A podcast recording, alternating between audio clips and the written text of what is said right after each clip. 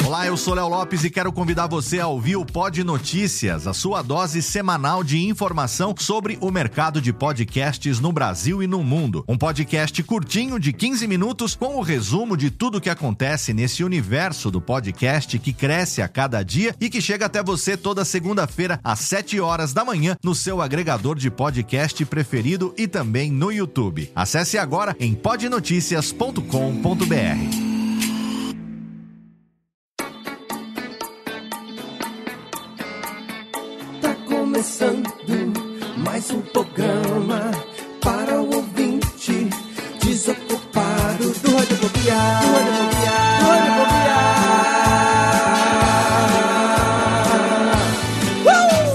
aguenta, vai começar a bagaça com muito garbo e elegância. O seu Radiofobia alheio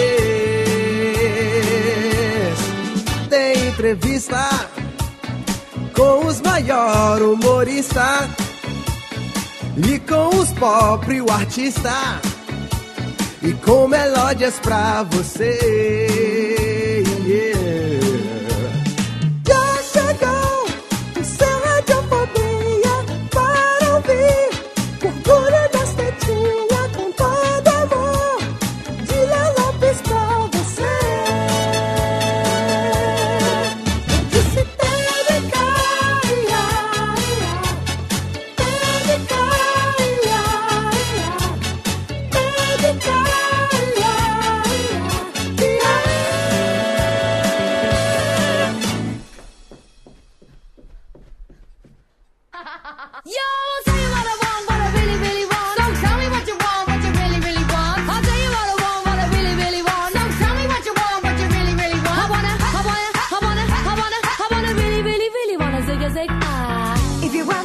Want Saudações, ouvinte desocupate! Você do mundo inteiro que insiste em ouvir essa bagaça de podcast. Sim, você me conhece, eu sou o Léo Lopes e é com orgulho na minha estetola que mais uma vez eu trago pra você uma edição hoje totalmente radiofônica, radialística e radiofobética do seu Radiofobia Les. Rubens e Jorge, por favor, batam as palminhas, levantem, porque nós estamos aqui com mais... Levantem, anões, por favor, e batam palmas, que eu estou agora nesse momento...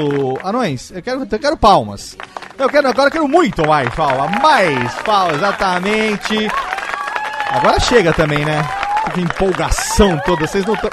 Ai, ai, os, os anões estão todos oriçados no programa de hoje, porque nós temos uma convidada do mais alto gabardine, mais um programa da nossa série de profissionais do rádio e da comunicação. E para conversar com nossa convidada de hoje, eu trago aqui diretamente do podcast mais futeboleiro, futebolístico das interwebs, aquele que está estudando várias propostas, vários contratos para levar o seu podcast para o Dial paulistano, ninguém menos do que o nosso príncipe negro do futebol mile mileque, John V. Jones. Olha aí, Léo Lopes, estou muito agradecido, inclusive homenageado, né? Muito obrigado pela homenagem de colocar Spice Girls, porque eu que já fui Baby Spice, já estive nesses trajes, nesse vestidinho tubinho rosa com minhas chuquinhas loiras. Sim. E mais uma vez, aqui agradeço e estamos de volta em mais um Radiofobia. Pra você que achava que eu estava acabado isso aqui de novo. Muito obrigado. Pra você que achava que eu estava na pior, né? Estamos aqui novamente. Agora que eu já sei o, a marchinha de carnaval de Serra Negra, posso. Exatamente, exatamente. Quando você voltar aqui, nós iremos cantar. Próximo carnaval, nós vamos fazer, ô, ô Vitinho. A gente pode fazer, sabe o que? A gente pode fazer o bloco. O bloco. Um bloco. Vamos fazer um bloco carnavalesco da próxima vez. Porra, demorou. Nem que seja só eu, você, sua mulher e a minha mulher. Fazer o, blo- o bloco dos quatro. Bloco de quatro. Vamos fazer. Distribui para uns mendigos o nosso Os abadá. mendigos, sim. Afinal de contas, nada melhor do que um mendigo pra poder né, ser uma boa companhia num bloco E tem que ser a gente boa do bloco, né? A gente Exatamente. já sabe que dá regaço. Exatamente. Estamos aqui também, além do Vitinho, temos a presença dele diretamente de Sorocaba, o menino do Pininho. Aquele que avisa quando está pronto, aquele que tem a voz. A voz. É, Chester O Barbosa Lies. Olá, Chester. Olá, Léo, olá, ouvintes, tudo bem? Hoje, né, estou muito bem, apesar do- da temperatura estar castigando um pouco, né? Fica até um pouco difícil pra gente gravar, inclusive essa é uma das minhas dúvidas que eu tenho pra convidada depois. Ah. Se ela sofre também com esses problemas ou é só problema de fudido, que nem eu, que não tenho ar-condicionado. né, Ah, você tá falando da temperatura que De calor?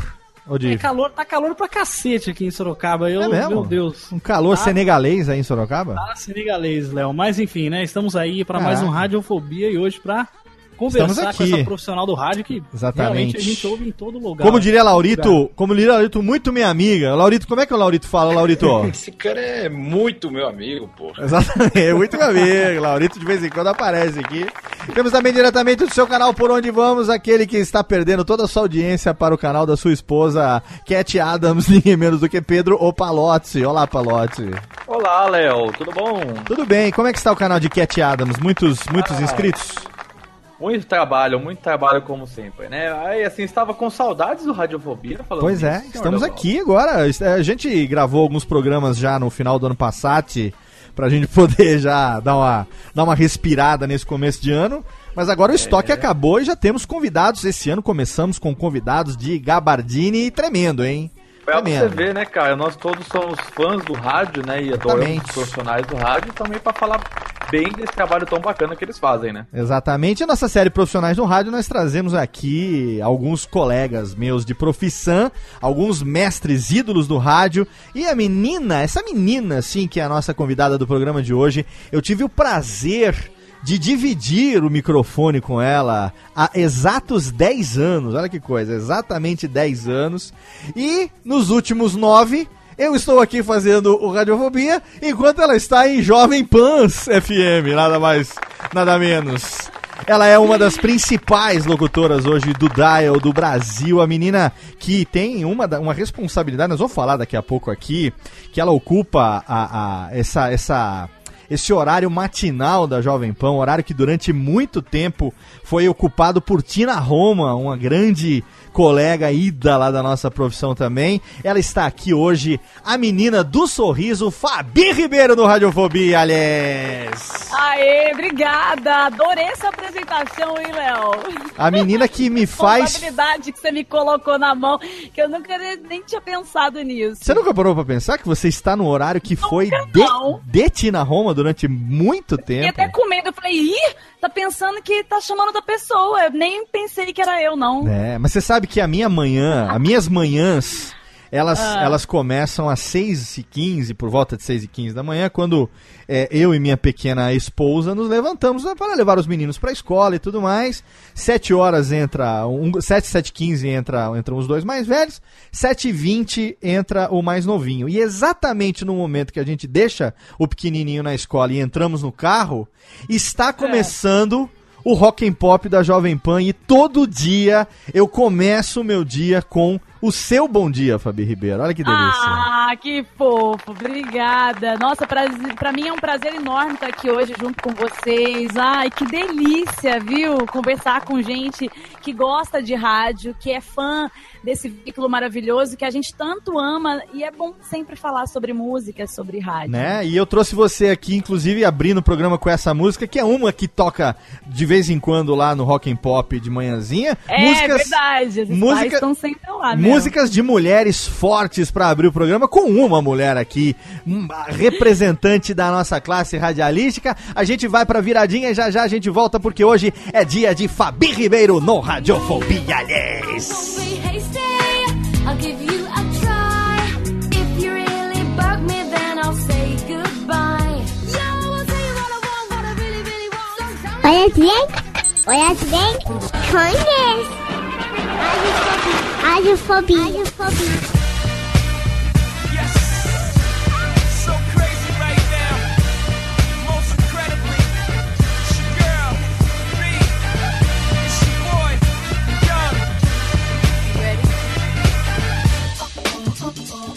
Tamo de volta! Todo mundo fazendo a dancinha da Beyoncé. Vitinho, eu sei que você tá fazendo nesse momento a dancinha da Beyoncé. Eu estou com a cueca puxada até o meu seio, dançando nesse momento como um maiô de cigoleiros aqui.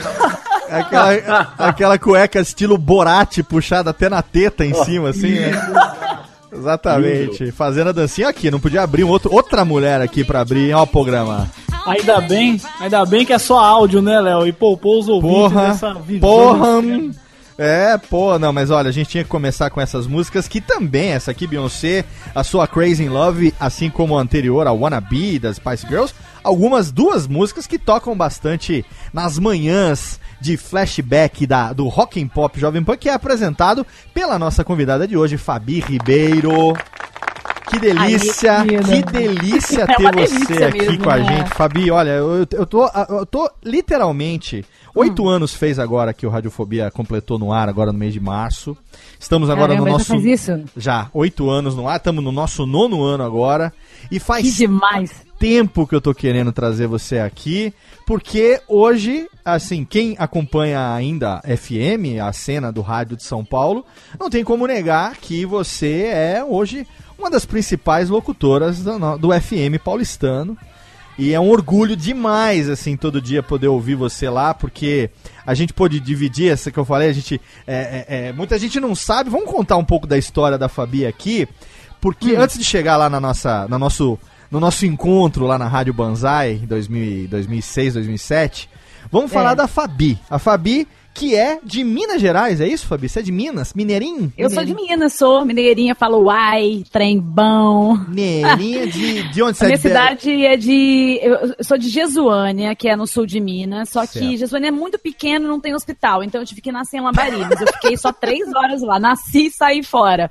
Então eu falo que eu sou de Jesuânia, porque eu sou mesmo de Jesuânia. Só não nasci lá porque realmente não tinha como, né? Eu não ia nascer de parteira. Aham. Mas eu sou de lá. É, aquela região é uma região muito boa, tem águas minerais. Vocês conhecem? Jesuânia é perto de onde, Fabi? Fica pertinho de Três Corações. Ah, Ah, sim, não conheço. É Circuito das Águas, Caxambu. Ah, Caxambu eu conheço. É uma região ótima. E tem muito turista, vem muita gente do Rio de Janeiro por conta das águas, enfim, tem águas milagrosas. Olha é só. muito muito legal aquela região. Você é do Circuito das Águas Mineiro e eu sou aqui do Circuito das Águas Paulista, que aqui em Serra Negra é da região do Circuito das Águas do estado de São Paulo, né? Só que. É verdade, eu já fui bastante pra essa região também. Quando eu era pequena, minha mãe me levava muito. A gente ia fazer compra numa cidade que tinha malha, não tem? Monte Sião, sul de Minas Gerais. Isso, exatamente. Monte Sião é a primeira cidade do sul de Minas. passava aí nessa região sua. É a primeira cidade do sul de Minas, aqui pertinho é, é Monte Sião. Aqui em Serra Negra tinha, agora hoje em dia tem muito menos, mas é, inclusive a cidade tem esse título de cidade da saúde por causa do clima e das fontes de água radioativa e tal, né? Então, É. olha aí, somos somos afinidade de circuitos das Não, águas. mas peraí, peraí, peraí. Que? Da saúde e água água radioativa, não estou entendendo. Ah, é, exato, exato. É, eu achei é. meio esquisito esse negócio de água radioativa também, que eu nunca tinha ouvido falar, não. Sim, sim, sim. A água brilha no escuro. minerais.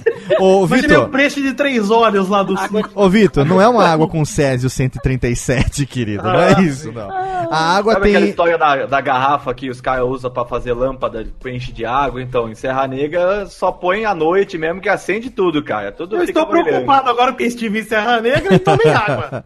A radioatividade aqui é dos minerais que tem efeitos efeitos terapêuticos, entendeu? Então, a água de determinada fonte, ela é rica em determinado minério que faz bem pro rim, a outra faz bem pro fígado, etc e tal. Então, é, o verdade, mineral, tem água é esse tipo ferrosa, de mineral, não é? Não Essa é, coisa que a velharada gosta de falar, né? é, não é Césio 130. Água, tem É mesmo, é muito tiazinha, muito Manda um beijo, manda um beijo pra dona Lloyd aí antes que eu esqueça, viu? Ah, mas ela, ela tá nesse time mesmo, Léo. Nossa, é, compra água de. Não Manda, manda um verdade. beijo pra véia antes que eu esqueça, tá bom? Manda um beijo. Dona Lloyd! Beijão pra senhora, dona Lloyd. Ô, Fabi, Oi. é, você quando era. Eu sei que você começou como locutora quando você tinha 17 anos de idade. É.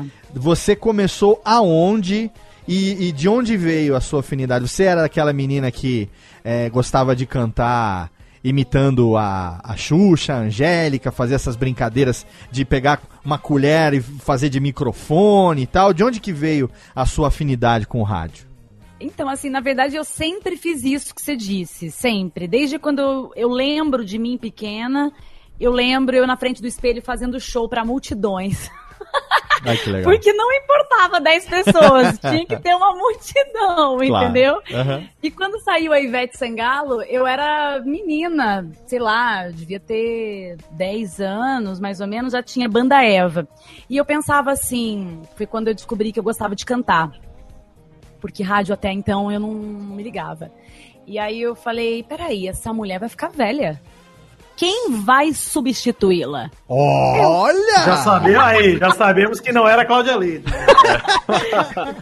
Aí eu desisti quando apareceu Cláudia Leite, mas eu já tive banda de axé, eu cantava e imitava a Ivete Sangalo. Ali eu entendi que eu comecei a imitar sem saber que eu tava fazendo uma coisa de imitação mesmo. Olha, Fabi, que bonito essa história que eu fiz o mesmo com o jacaré.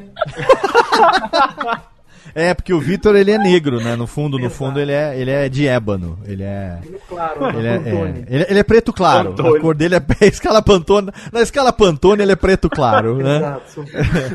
ô, ô, ô, Fabi, mas você imitava ela cantando é, os trejeitos ou você também se esforçava pra tentar fazer a voz ficar parecida com a Ivete? Tudo, eu tentava fazer tudo, porque eu achava assim, se ela é boa assim, se eu fizer igual ela, eu sou igual. Olha aí. Louca? É, pô, eu, eu, É eu muito acho. difícil, né, de, de imitar a Ivete. Completamente pirada, né? E aí a minha mãe falava assim: não, você tem que cantar e tem que ter o seu estilo próprio. Se você fizer isso, você nunca vai ser ninguém. Você vai ser sempre a menina lá que tem a voz parecida que imita a Ivete, mas você nunca vai ser igual ou tão boa. E eu falava, não, eu vou ser boa se eu souber fazer igual a ela. E aí eu comecei a imitar. E disse, Regina cantando tinha que ser igual, idêntico. Depois a Maria Rita, Shakira. Opa, vai, pera, ô, ô, pera um pouquinho, E aí Vitor. fui ampliando. A gente convidou a Fabi como radialista pra falar com a gente aqui, mas de repente surgiu a Fabi imitadora. É, olha aí. É, surgiu, como, como diria o outro, né, velho? Surgiu a, a Fabi imitadora aqui, velho. Então vamos ter que É, aproveitar. mas o meu sonho inicial era ser cantora, gente, de verdade. Eu Cadê? descobri que eu gostava de música porque eu cantava música da igreja, eu sou católica, e eu cantava música da igreja. E eu queria muito ser cantora, na verdade. Pera aí, aí, o rádio ô, só ô. apareceu com 17 anos, mas a música veio bem antes. Então, pera aí, Fabi, você vai ter que dar uma palhinha pra nós aqui de, de imitações, hein? Sim. Vamos ter que aproveitar. Cadê, Técnica? Bota o reverb da Fabi aqui. Fa vê se tá com reverb aí, Fabi. Fala comigo aí. Fala, vê se tá com reverb. Testando reverb Ó, aqui na tá reverb. radiofobia. Tá com reverb. Fabi, I- Sim. Ivete Sangalo, por favor. Lá vem. Ai, deixa eu ver qual que eu vou cantar aqui. Se ferrou, agora vamos explorar você até. Metálica. Ivete. Metálica. Detalhe. Vira Cláudia Leite agora. É... Se eu não te amasse tanto assim. Ah, deixa ela, deixa a música. A música que você gosta de fazer, que você acha que fica legal. Aí vocês cortam na hora que vocês acharem que não parece, tá? Só deixam a parte que parece, ok? Porque faz tempo. Vai, vamos lá. Se eu não te amasse tanto assim, talvez não vissem flores dentro de mim e vivesse na escuridão. Se eu não te amasse tanto assim, talvez perdesse os sonhos dentro de mim, dentro do meu coração. Melhor que a original. Vamos aplaudir! Puta que. Com um contrato. Não, que fenomenal! Tutinho podia fazer um CD comigo, né? Você Cara, um ó, eu vou canal eu vou falar- eu vou ver o- a Ivete. Ô, Fabi, eu vou falar um negócio. Eu vou falar um negócio pra você. Aqui no Mas vocês programa. acham que parece? Muito parecido. Meu Deus, Pra caralho! Aqui no programa a E a gente. Ivete falando, É. menino, vocês são massa, radiofobia, vocês são incríveis, cantam bem, chamo você pro meu time, um beijo pra vocês. Muito bom. Ó, uma, uma, que eu sei, uma que eu sei que funciona muito bem é a Sabrina. Sabrina Sato, como é que tá esse negócio? Você foi pra Record, aí eu nunca Certo. mais te vi, nunca mais te vi na Record. Por quê, hein, Sabrina? Gente, eu fui pra Record, entendeu? E aí me disseram o seguinte. Poxa, Sabrina, o Emílio ficou super chateado com você. Gente, isso não é verdade. Ele torce muito pelo meu sucesso. Ele deseja até que eu seja nova Hebe, gente. Verdade. Ele quer que eu morra. Cara, que foda pra caralho, meu. Puta que Aê, radiofobia! Acho que eu falei, vai, Sabrina! Vai, Sabrina! radiofobia. Ai, para, Sábio! Ai, pá, meu. Ai, Nossa, a risada é muito igual, puta que pariu. Como é que é a risada? Vamos ver a risada. Ai, gente, para com isso! Igualzinho, Gostoso tá aqui com vocês. Cara, olha, eu vou falar pra você, quando, quando eu vi, eu vou pular a pauta agora porque eu preciso citar isso. Quando eu vi a Fabi faz a eu vi a- o cover da Sabrina no Pânico, a imitação. Sabrina Saco, né? Sabrina Saco. É. E depois, e depois a Cláudia Leite. nome, ela não. fazendo a Cláudia Leite também lá no negócio do The, Vo- The Voice, que é a paródia. Né? The Co- a paródia É, do a The Cláudia Voice. Leite dava um Miguel, imitava a Ivete um pouquinho mais, mais aguda. Então, aí eu, eu, eu ficava olhando É a assim. coisa, né? Eu ficava olhando assim e falava assim: eu conheço essa menina, mas não conheço. Eu conheço, mas não conheço. Mas depois é que eu vim saber que era a Fabi, eu falei: caralho, era a Fabi fazendo, cara. Muito bom, É. muito joia mesmo. Olha, vou falar pra você, viu? Você você conhece com esse talento desde cedo. Eu não entendo o que, que você foi fazer no rádio, sinceramente, porque o rádio paga menos do que qualquer outra coisa que você pudesse escolher na vida. Já tá no extra, né? É verdade, gente, isso é verdade. Olha, é bem complicado isso mesmo. A gente faz rádio que a gente gosta. Porque, né, pô, a gente trabalha final de semana, não Sim. tem feriado, ganha pouco. Não tem ilha de caias, né? Não tem glamour, não tem. Mas, Mas como que você chegou no gosta, né? rádio, Fabi? Você que gostava de imitar, de fazer a Ivete, de fazer a Maria Rita, a Elis Regina, de repente, como que chegou o rádio na sua vida? Então, eu tinha 17 anos e eu já formava na, na escola grupos de teatro. Certo. E aí eu fui até a diretora e pedi pra ir em sala sala de aula pra chamar a galera, consegui uma professora que dá aula de graça pra gente. Aí a diretora cedeu o, o teatro. Esse grupo durou um mês. Chegou uma hora que, das 15 pessoas que tinha, sobrou eu e a professora. Ela falou: Ah, eu não posso mais te dar. Eu falei: Mas eu quero ser artista. Aí ela falou: Mas eu não vou te dar aula de graça, e só tá eu e você. Eu falei: Mas acredita em mim.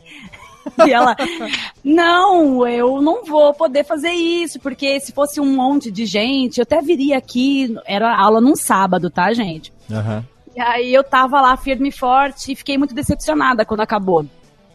Porque eu queria estudar teatro e a cidade que eu morava era São Gonçalo, do Sapucaí, na época também, sul de Minas. Certo. E não tinha como eu estudar. E a minha única oportunidade era ela. E ela falou: não, só pra você eu não vou. E eu fiquei muito triste.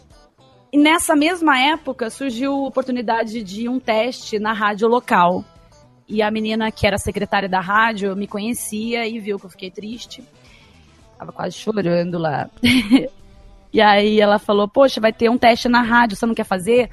Eu falei: Não, eu quero cantar, eu quero ter banda, quero ser atriz, sei lá. triste? Você tá ela, triste, não, mas Fabi? você tá- sabe, né, que muitos atores começam assim, em rádio.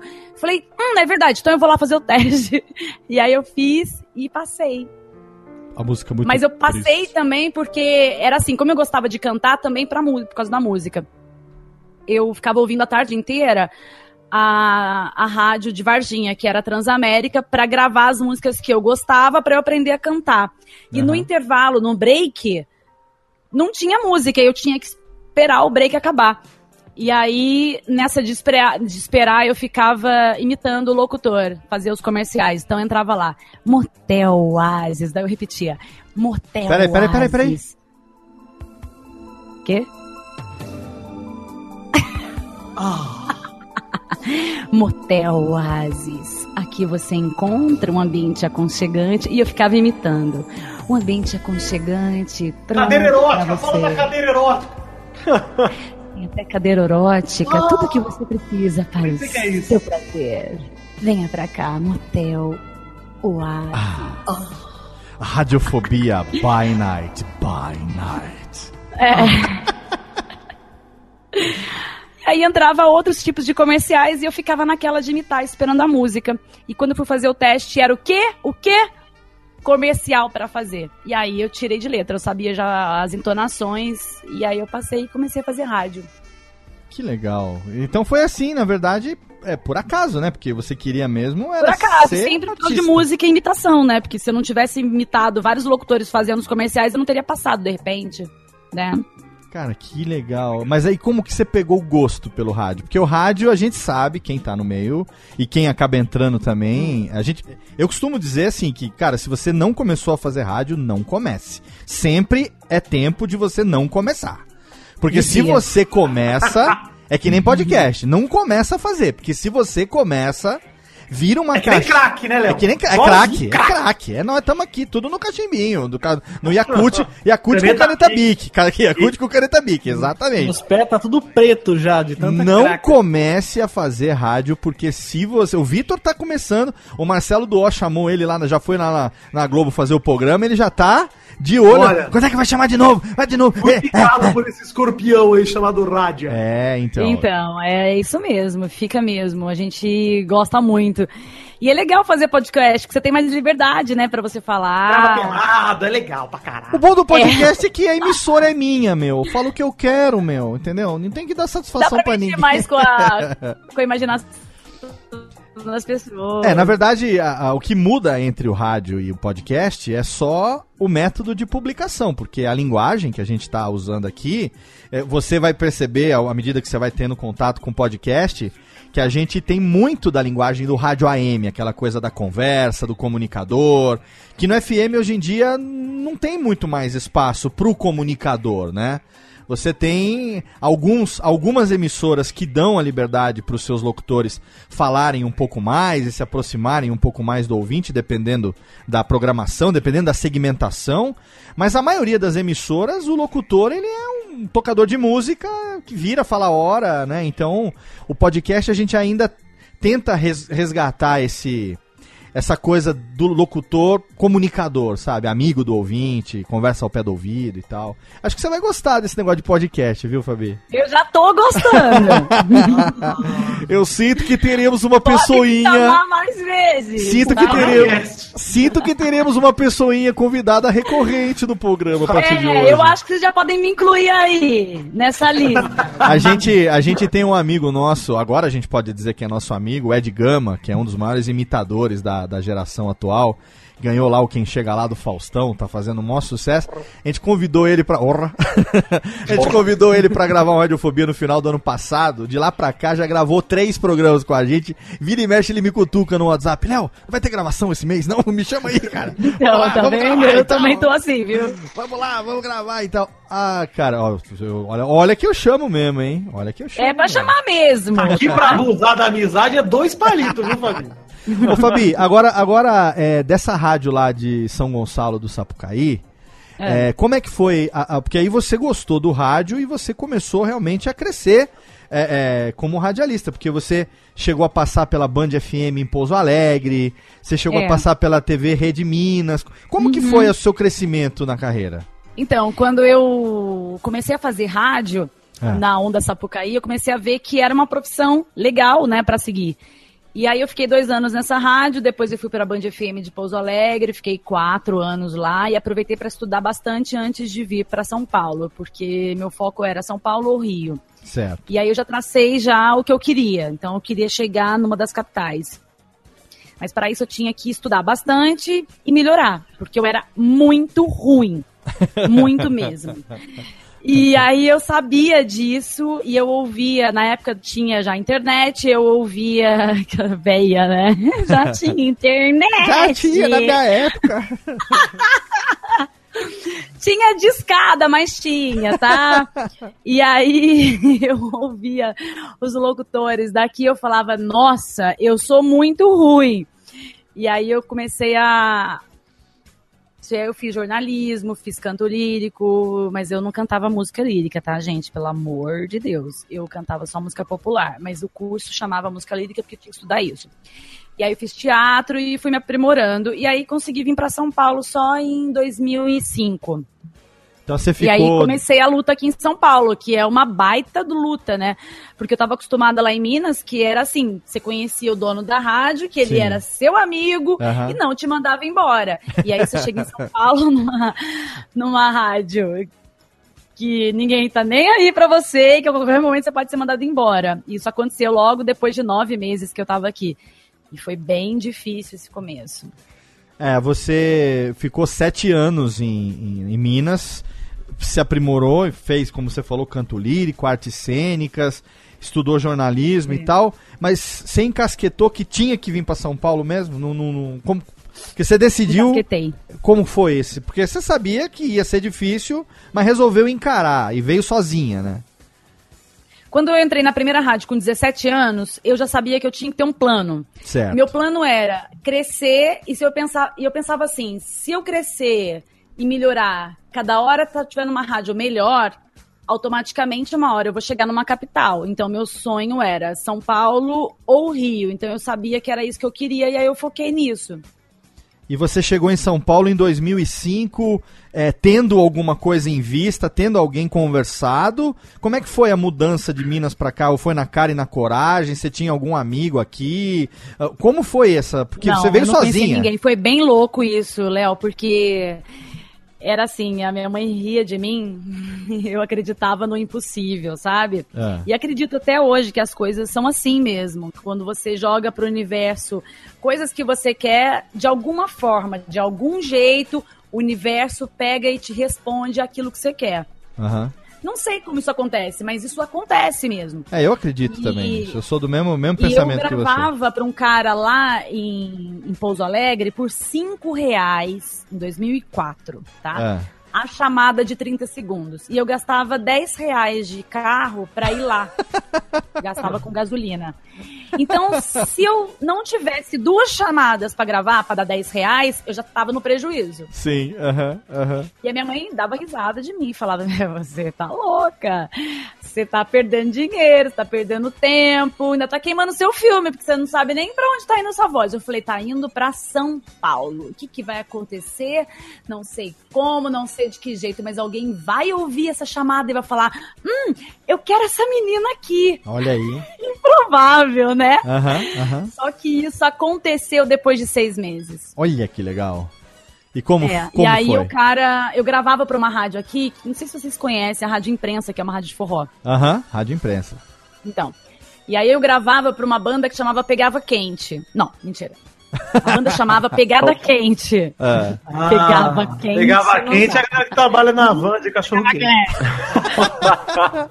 A banda chamava Pegada Quente e eu gravava pra eles a agenda de shows da semana. Então eu gravava muito até. Às vezes duas, três agendas na semana. E aí o dono da banda, como essa rádio era toda locada, os horários de hora em hora, ele tinha um horário lá na rádio. E aí ele encasquetou que eu tinha que fazer o horário dele. Só que eu vim pra cá sem contrato, sem carteira assinada, só de boca combinado, entendeu? Então eu pedi conta lá, eu tinha carteira assinada, eu tinha tudo bonitinho. Eu pedi conta da TV e da rádio e vim embora. Só que nove meses depois o cara foi embora e me deixou. Aí eu fui vender pão de queijo na rua. Caraca. É. E a galera valorizando lá o ator da Globo que veio de sanduíche. Tem que valorizar a É, família né? também, pô. Que veio depois Tem que valorizar aqui, ó. Tem muita gente que Isso faz aí. isso, gente. Mas tem muita gente mesmo. Trabalho é trabalho, né, Fabi? Não, é, com certeza. Não... O trabalho dignifica o homem. Não importa se você vai vender salsicha na esquina ou se você é o Faustão apresentando no domingo na Globo. Não interessa, é trabalho. O que difere é o salário do cara, né? Exato. Mas o trabalho é igual. Você sai de casa, você se arruma, você se prepara. Inclusive, você se for vai. ver a dificuldade pra encarar a parada, é muito mais difícil você encarar um dia de venda na rua do que Opa. Um dia no ar-condicionado. Olha, eu tive experiência durante quatro meses fazendo isso, porque eu paguei aluguel e comi durante quatro meses só fazendo isso. Então, assim, eu vou te falar, você passa por muita coisa. E quem faz isso na rua, hoje eu olho com outros olhos. Porque eu falo, você é do caralho. Aê! Entendeu? A, a Porque dúvida que é, sobra. muito, é muito difícil, você bom? passa humilhação, as pessoas te humilham, sabia disso? Com Ah, certeza. sim, totalmente. Acontece, né? Uma vez eu vendi um pão de queijo que tinha passado um pouquinho como eu fazia, então o pão de queijo passou um dia. Um pouquinho, coisa de 3, 4 minutos, 5 minutos, ele deu uma diferença. E, poxa, se um dia tá de sol, quem, quem de vocês faz pão de queijo? Olha, É, Eu já fiz. faço em casa feito. eu não moro só aqui, então qualquer, qualquer merda que sair do meu fogão tá bom. Então, quando você faz pão de queijo, depende muito do tempo, às vezes. Ele pode desandar, ou ele pode ficar bom, outro, no outro dia não fica tão bom. E aí, nesse dia, ficou meio queimadinho. E aí, um cara me esculachou tanto, mas tanto, Vixe. que eu saí chorando da loja dele. Mas esculacha ele agora, Fabi. Fala aí agora onde é que É isso tá. aí, bobão, cuzão. Ô, Fabi, eu perguntar uma coisa. Eu sei que é meio estereotipado, assim, mineiro vender pão de queijo, né? Mas é, você. Gente, era a única coisa que eu sabia fazer. Gostei. Primeira piada do Jeffrey que eu rio. Deixa eu. Obrigado. Não, eu sei, mas se você fazia, você tinha o sotaque ainda, né? Mas você forçava um pouco mais pra pessoa falar assim, "Ah, pô, mineirinho vendendo pão de queijo, é lógico que eu vou comprar. Se tem uma coisa que o mineiro sabe fazer, é pão de queijo, né? Tô brincando, Não, mas eu, eu... fazia um marketing ferrado. Eu colocava um salto alto, a calça mais justa que eu tinha, uma Ó. blusinha toda decotada e passava de um Paul Gaultier. Olha, o Pedro faz isso toda semana pra mim também. As pessoas não compravam o pão de queijo, elas compravam a minha imagem. Olha É aí. uma experiência. É, elas compravam a imagem. Você que faz? Eu, sim. Aí eu gritava assim, ó, pão de queijo quentinho, fresquinho, só um real. Olha aí. Olha aí que excelente, hein? Que empreendedorismo. Eu pensei na época até lançar um, um carrinho de pão de queijo, mas aí preferi rádio mesmo. Mas e como, e como foi a- a- essa trans- transição de volta pro rádio? O que, que aconteceu? Então, eu tinha um amigo Hum. que eu tinha conhecido uma vez num teste, mas eu nunca mais tinha falado com ele. E coincidentemente, meu irmão fazia faculdade de música aqui na Cantareira, no Belenzinho, com um amigo dele. E aí meu Certo. irmão comentou com um amigo dele, sem saber que era. Falou assim, poxa, eu tô preocupado com a minha irmã, ela tá vendendo pão de queijo na rua, mas ela é locutora. Aí o cara virou e falou assim: não, peraí, eu tenho um amigo meu de rádio, ele trabalha na Nova Brasil e na Transamérica. Aham. Ele pode ajudar ela. E me colocou pra falar com ele. E quem é essa pessoa? O Gafa, o Márcio Cruz. Olha, conhecem? Grande gafa. Um fofo. E, e aí ele conseguiu me arrumar na Transamérica. Eu entrei como recepcionista, porque era a única vaga que tinha. E meu plano era: daqui três meses eu mostro o meu piloto e eu vou ser locutora daqui. E aí não rolou, gente. Fiquei duas horas, dois anos lá, Ô, eu posso fazer um. um- uma vaga até sair fora. Ô, Léo, eu posso fazer um parênteses aqui, Fabi? Desculpa, é porque é o seguinte: você Fala. trabalhou na Transamérica mais ou menos quando? Foi 2006, eu vim pra cá em 2005, né? Fiquei desempregada no final de 2005, entrei lá em março de 2006. Então tem uns amigos aí que trabalharam na Transamérica, o Léo deve conhecer o Doug Bezerra e o Guigui lá do Frango Fino, já ouviu falar? Sim. Não. Não. Não. Então tá bom, só isso mesmo, obrigado. Só pra atrapalhar mesmo, relaxa que isso é normal. Porque Transamérica, eles trabalharam lá, eu tô ligado. Vai que rola aquela. co- aquela nossa, conhece, mas tudo bem, continua, Fabi. É. Não, na, na época, quem tava lá era a Gi comandando como coordenadora de locutor e o Rui, né? Sim. Ah, sim. Mas Rui eles não Bala. acreditavam que eu era Rui locutora. Eu entendo eles, eu não posso nem. Imagina, eu não tinha um piloto decente e eu não tinha nem como provar que eu era locutora. Eu só falava pra eles, gente, eu sou, eu sou. Deixa eu tentar fazer na rede no final de semana. E eles. Ô, Fabi, mas vendo- Eu vi várias pessoas entrando e saindo e não, não tive chance. Vendo dessa forma, você hoje já locutora renomada, milionária, né? né, Nadando nessa fama. Olha, Você- não tô sabendo disso, não, hein? Você entende, né? Assim, eu pelo menos imagino, da mesma forma que você tinha seu sonho, você deve se deparar com muita gente que tem esse sonho também hoje em dia, né? É verdade. O que eu ia perguntar é, muita gente te aborda falando, pô, ouve meu material, sei lá, dá uma olhada nisso aqui, vê. Você acha que eu tenho tino pra coisa, não? Muita gente. E eu sempre vejo. Geralmente é no Facebook. Porque eu, eu me vejo, sabe, no lugar deles. Eu fico, gente, às vezes eu só precisava de uma oportunidade, alguém que ouvisse e falasse, Legal. olha, isso é legal, você tem que fazer tal coisa. E eu não tinha nunca quem falasse, sabe?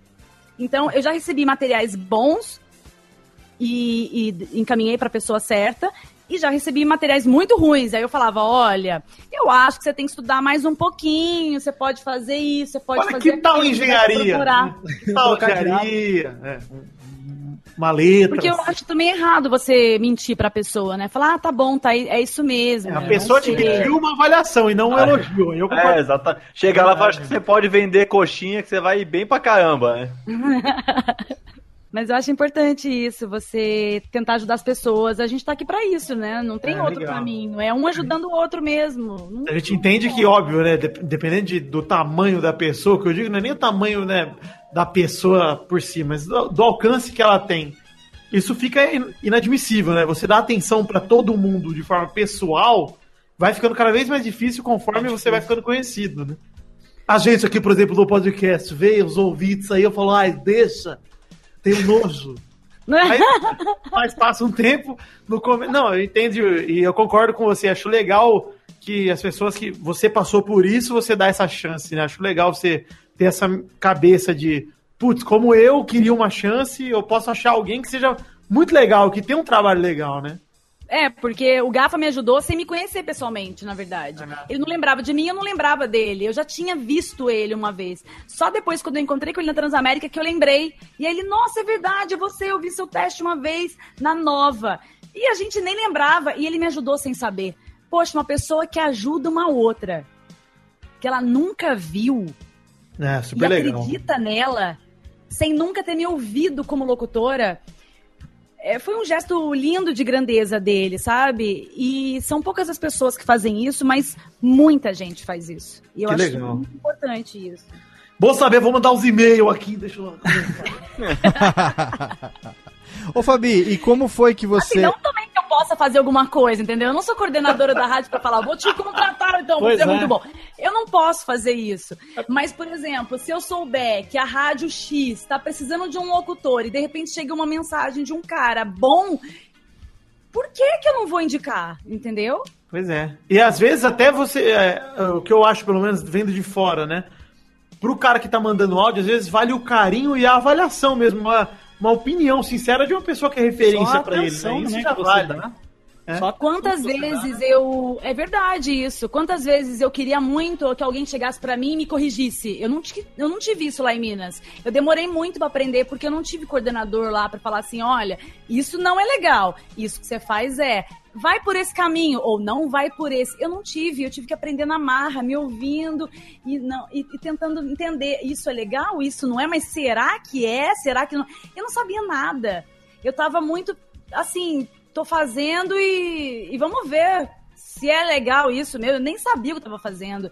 E eu acho que quando você tem alguém pra te direcionar, você aprende e cresce mais rápido. Isso é muito importante. Ô, Fabi, e eu lembro que a gente se encontrou. Não sei se foi no final de 2006 ou no começo de 2007, mas eu andei vendo aqui os meus e-mails e tem é, escala do primeiro trimestre de 2007, mas eu não sei dizer exatamente quando foi. Eu fazia nessa época as, as madrugadas de final de semana na Rádio Banzai, que era uma rádio web do nosso amigo Nilson Nil. Que É. de repente eu tava lá, eu fazia de madruga, geralmente era das 10 às 3 da manhã, de vez em quando fazia das 3 às 6 ou das 3 às 7, dependia da escala. Era uma escala meio louca, era eu trabalhava durante a semana, então era o horário que eu conseguia fazer, era essa escala da madruga. Aí eu lembro que um dia, um belo dia, eu chego pra trocar horário, não sei se com o Rodrigo Campos ou com a Sandrinha Breanza, não lembro com quem.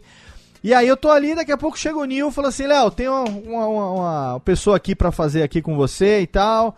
Ela tá começando aqui com a gente agora, vai pegar os esquemas. Porque lá na Rádio Banzai, assim como na Rádio Fênix, né, que era a co-irmã da Rádio Banzai antes de ir pro Japão, ela tinha uma característica que era, assim, a interatividade com o ouvinte e o ouvinte fazia a programação da rádio através de chat. Então a gente tinha dois teclados, tinha três monitores, eh, coordenava o chat, jogava no pulsar as músicas e depois dava os recados e falava. Então era uma interatividade totalmente diferente do FM, porque ah, no FM o locutor ele não tem a tarefa de ser programador, existe alguém que faz a programação, que alimenta o aplicativo, né, ou no caso, ou, ou seja o Pulsar ou outro aplicativo de automação da rádio.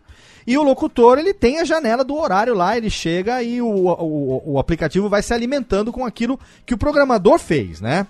E lá na Banzai, não, a gente mesmo fazia isso interativamente. Então falou, ó, essa menina aqui vai treinar com você agora, daqui a pouco ela vai começar a fazer horário sozinha e tal. Era Fabi Ribeiro. Eu mesma. E o Nil foi a segunda pessoa aqui em São Paulo que me ajudou sem me conhecer como locutora. Olha aí, como Porque, foi o seu contato é. com o Nil? Como é que foi que você acabou chegando lá? essa história também. Que a gente se encontrou É, lá na madrugada da Vila Prudente. Foi.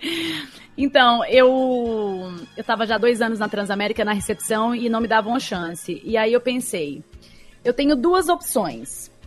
Ou eu continuo aqui e eu vou ficar um longo tempo aqui ganhando pouco e na recepção da rádio vendo gente entrar e sair e chupando o dedo, ou eu começo tudo do zero. E aí eu conheci o Nil. E o Nil tinha a Rádio Fênix, a Rádio Banzai, né? A Rádio Banzai. E aí eu sabia que ele tinha alguns locutores que ele dava oportunidade e pedi pra ele, ele sem conhecer o meu trabalho como locutora, me deixou fazer lá. E aí eu saí da Transamérica e fiquei na Rádio Banzai e pude recomeçar no rádio Que legal. oportunidade de dar um suspiro, porque eu me sentia já afogando no mar, assim, profundo. Eu falei, meu Deus, eu não tô conseguindo mais ver a luz. E aí ele me pegou, assim, pela mão e puxou. E falou, vem aqui, vamos voltar a fazer rádio. E aí eu fiquei quatro meses lá na Banzai. Foi muito legal, porque eu conheci muita música japonesa, chinesa, coreana. Foi incrível, essa cultura é linda. Então, na época eu não, não, não te conhecia, né? Então eu não sabia é, da sua história. A gente também. O tempo que a gente ficou junto era aquela coisa de trocar horário e tal. Então acaba que a gente não consegue conversar e se conhecer o suficiente, né? Pra, pra saber. Mas foi um período bem bacana também, porque, assim, é um aprendizado muito grande. Eu, acho, eu costumo falar que Você lembra quem... do dia? Hã? Você lembra do dia que eu fiquei presa do lado de fora? Aham. a gente tinha, tinha um, um uma, uma porta que a gente tinha que descer de madrugada pra abrir lá, né? E aí nem Pra sempre. abrir pra quem tava chegando. E eu Sim. falava assim: olha, não deixa essa porta fechar, senão você vai ficar do lado de fora trancada. Aí nem, e nem sempre o, interfone funcionava, às vezes a gente tava no ar com o ouvinte, aí era complicado quando. quando e quando atrasava também, né? É, porque Nossa, madruga, mas era né? bom, né? Mas eu costumo dizer que quem passou por uma web rádio nesse esquema, como era lá a Rádio Banzai, tá preparado pra fazer qualquer coisa, porque é, a gente aprende a ser multitarefa na marra, né? Quem não é, É, a gente fazia o chat, aham, fazia locução, via nota pra ler, tinha textos específicos pra ler, horários específicos. sim, sim, Tinha que falar pra um público brasileiro que tava do outro lado do mundo. exatamente. Enfim, era muita informação, ainda tinha que desanunciar, né, de as músicas japonesas, chinesas. É, a- tinha enfim, que tem aprender a falar os nomes e tudo, né? É. Olha aí, olha aí que legal a história da Fabi, hein, meus amigos? É? Olha isso, porque a gente, olha, agora tem, da- da- da- daí começou um crescimento na carreira da Fabi, que... É, foi a partir daí mesmo. né? Vamos, vamos, vamos deixar isso pro próximo bloco então, porque a gente vai agora pro nosso. É, palminhas, né, Rubens e Jorge? Por favor, palminhas pra Fabi. Vamos pro bloco de recadários aqui rapidinho e já já a gente volta, porque tem mais um bloco com Fabi Ribeiro no Radiofobia, aliás. Radiofobia. Radiofobia. Radiofobia. Radiofobia. Radiofobia.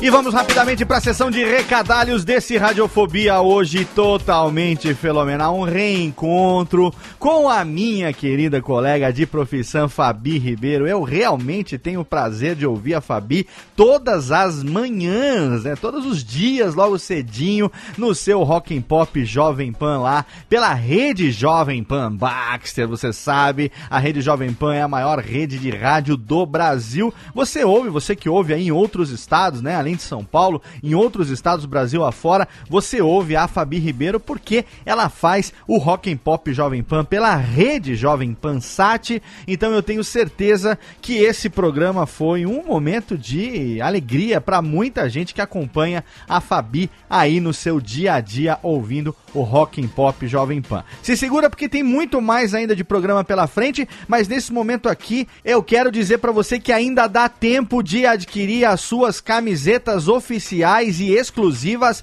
do Radiofobia. Exatamente. Entra agora no site radiofobia.com.br barra podcast. Clica no banner gigante que a gente tem lá e você vai ser direcionado para toda a linha de camisetas exclusivas da Radiofobia que estão em pré-venda pela Aerocast Store. Pré-venda que vai só até o dia 1 de maio de 2017. A gente começou a pré-venda na metade de março e vai só até o dia 1 de maio de 2017. São 12 modelos diferentes de camisetas da Radiofobia Podcast Multimídia que você pode adquirir agora nesse período de pré pré-venda. As camisetas estão em pré-venda por quê? Porque nós não fizemos um estoque, afinal de contas, a gente não sabe ainda qual é o interesse dos nossos ouvintes, o interesse dos alunos do meu curso de produção de podcast, dos leitores do meu livro, das pessoas que acompanham o nosso trabalho. Já estamos no nono ano de atividades com a marca Radiofobia na internet. A gente não tinha como saber qual a preferência, afinal de contas, a gente não tinha as nossas camisetas à venda até agora em nenhuma loja. Mas você pode agora entrar e aí você vai garantir os modelos que você quiser, quantos você quiser na pré-venda das camisetas. A gente tem quatro cores. A gente tem preto, azul marinho, cinza mescla e cinza alumínio, um tom de cinza claro muito bonito que você pode escolher também em quatro modelos de estampa tem a estampa completa, full color, da Radiofobia Podcast Multimídia, que tem a nossa marca, o microfone da Radiofobia, a marca registrada da Radiofobia, que foi criado pelo nosso designer Gui Della Coleta. Tem essa marca full color, que tem o microfone e também a tipografia Radiofobia Podcast Multimídia. Tem a mesma versão monocromática. Aí a gente tem as duas versões que a gente chama de minimalista, porque elas não têm a tipografia Radiofobia Podcast Multimídia, apenas a marca, seja em full color, seja monocromática em branco, preto e cinza. E aí você pode escolher, são 12 combinações diferentes, são 12 modelos diferentes, e esses modelos você só vai encontrar agora na pré-venda. Por quê? No dia 1 de maio, a gente para de vender as camisetas na pré-venda, aí nós vamos produzir os modelos que foram comprados, a gente vai entregar para todo mundo os modelos que foram comprados, e aí a gente vai ver quais foram aqueles que venderam mais, quais foram aqueles que tiveram a maior procura por parte do ouvinte, e aí a maior procura por parte do ouvinte, e aí a gente vai escolher alguns desses modelos para ficarem na grade definitiva da loja. Parceria Radiofobia Podcast e Multimídia com a Aerocast Store. Então, se você quer adquirir qualquer um dos 12 modelos, o momento é esse, porque o modelo que você comprar, ele pode não estar mais disponível depois da pré-venda.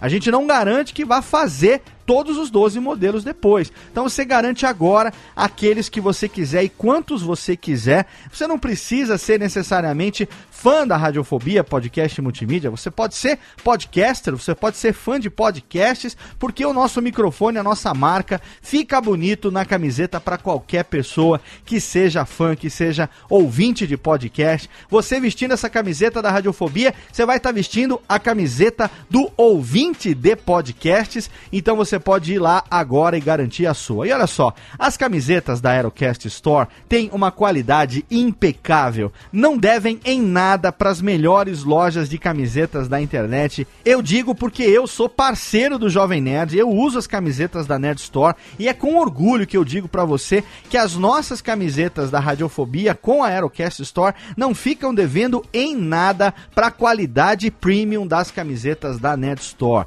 Você tem camisetas com fio penteado em algodão 30.1, 100% algodão, com costura reforçada nos ombros. A estampa, ela é com tinta 100%, ela não é diluída, então a garantia que você vai ter essa camiseta como nova mesmo após várias e várias lavagens. E a Aerocast Store tem também facilidades para você comprar. Você pode comprar em até seis vezes no cartão para compras acima de 249 reais. Aceita todos os cartões. Você pode pagar também via depósito bancário, via boleto bancário. Se você está em outro país, você pode pagar via PayPal Invoice e a gente manda essa camiseta para qualquer lugar do planeta aonde você estiver. São todas as facilidades da Aerocast Store para não ter desculpa. Agora é o momento de você garantir só até o dia 1 de maio as suas camisetas exclusivas Radiofobia, Podcast e Multimídia.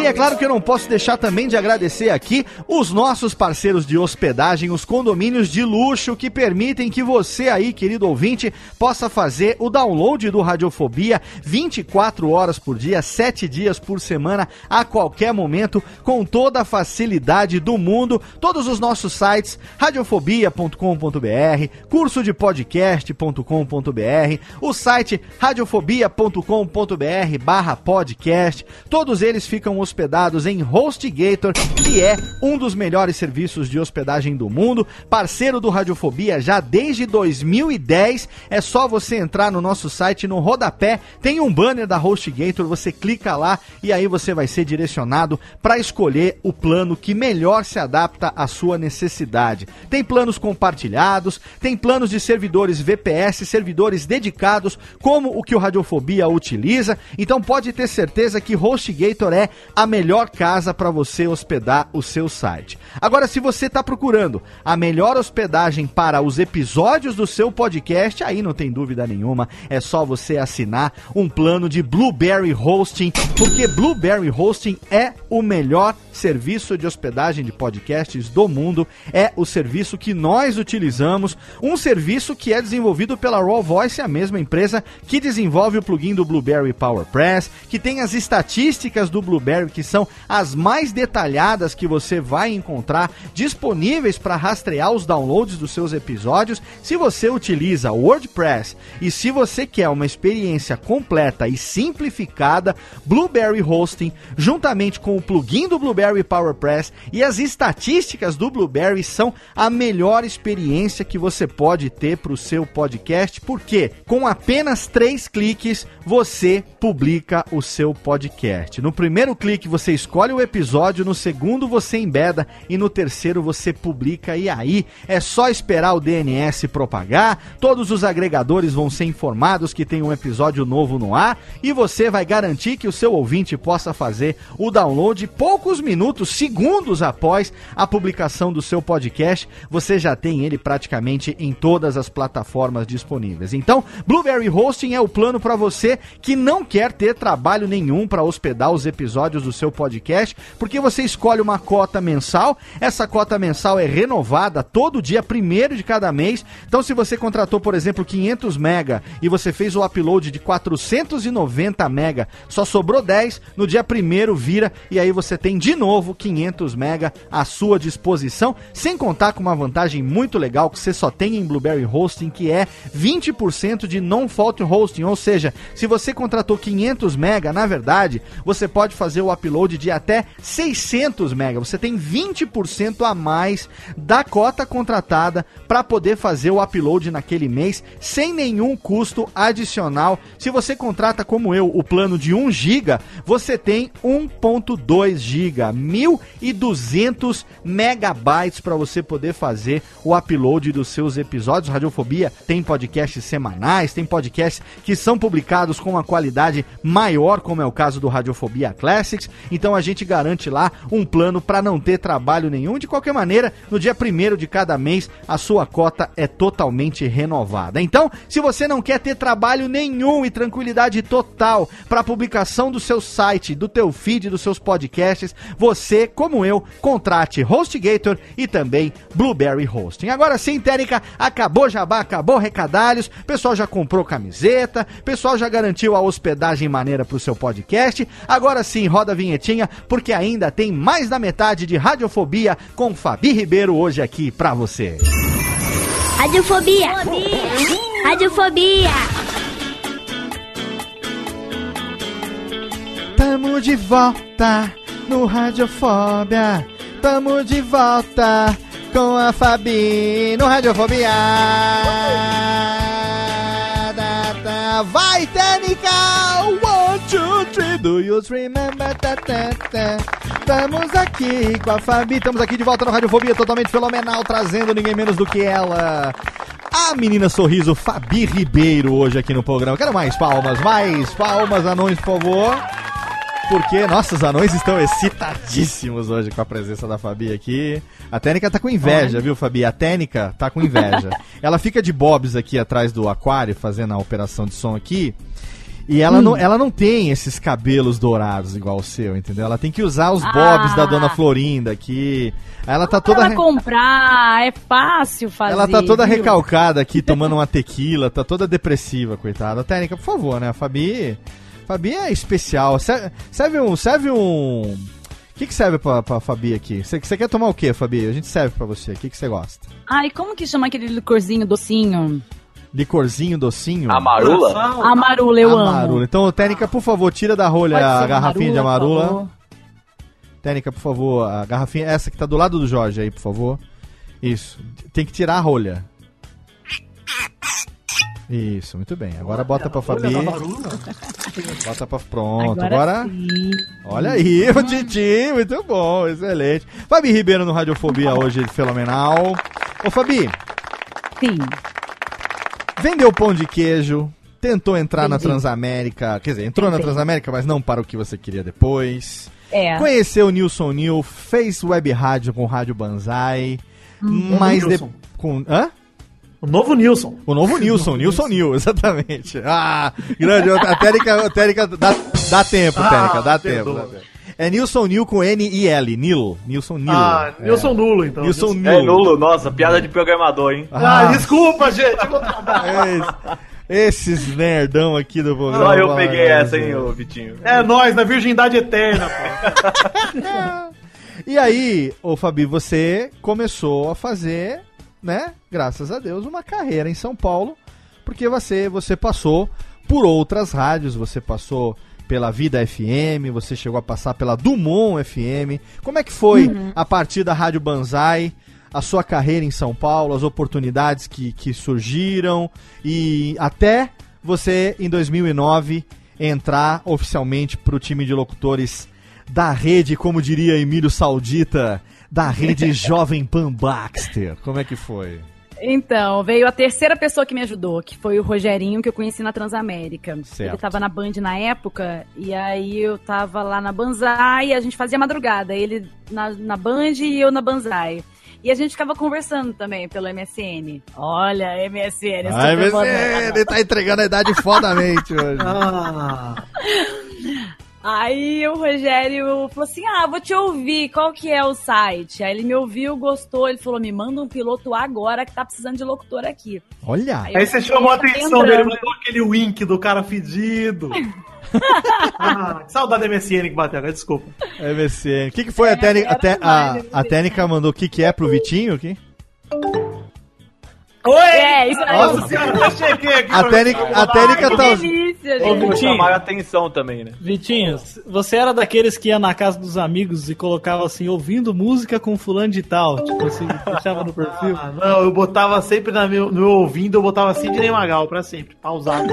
A técnica ainda usa o MSN, ela abriu o microfone do. do...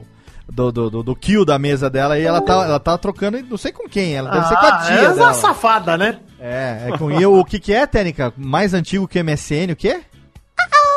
Puta que pariu! Ah, Foi longe, hein? Nossa senhora. Mas e aí, ô Fabi, o Rogerinho traz Aí o ele tava na currículo. Band, aí eu fui pra Band, fiquei quase um ano lá. aí com a Band crise de 2008, FM. muita gente saiu fora. E aí eu fui mandada embora também. E aí fui pra vida uma semana depois. Rádio Vida, Vida FM. que vida. É, agora é feliz, né? Agora é feliz, feliz. Vida E aconteceu FM. uma outra coisa muito bizarra naquele dia. Diga, conte, conte. Sobrenatural presente na minha vida. Sobrenatural? É. Que é trilha de, que trilha de terror? Que trilha que você quer agora aqui?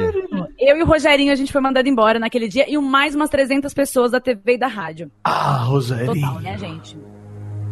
E aí a gente tava lá no pátio, põe uma trilha de suspense, vai. Ó, Nossa, Suspense bíblico. suspense total. Ah. E aí Suspense aconteceu o quê? Um sol brilhou, iluminou a gente no pátio. E aí eu disse pra ele: "Tô muito feliz e eu não entendo por que que eu estou feliz. Eu deveria estar chorando porque eu tenho uma filha para cuidar. Não sei como vou pagar as minhas contas. E eu queria entender. Ha! Quando eu disse que eu queria entender, juro pra vocês, gente, juro, juro. Uma voz falou no meu ouvido esquerdo assim: Você não sabe. Mas em menos de uma semana você estará trabalhando, só que desta vez você vai trabalhar pra mim. Ô, ô, Rogerinho. Gente, aí a vida me chamou uma, qua- seis dias depois. Olha! Caraca, que É fenomenal, hein? verdade essa história. É bem louco. Mas a voz falou essa frase toda?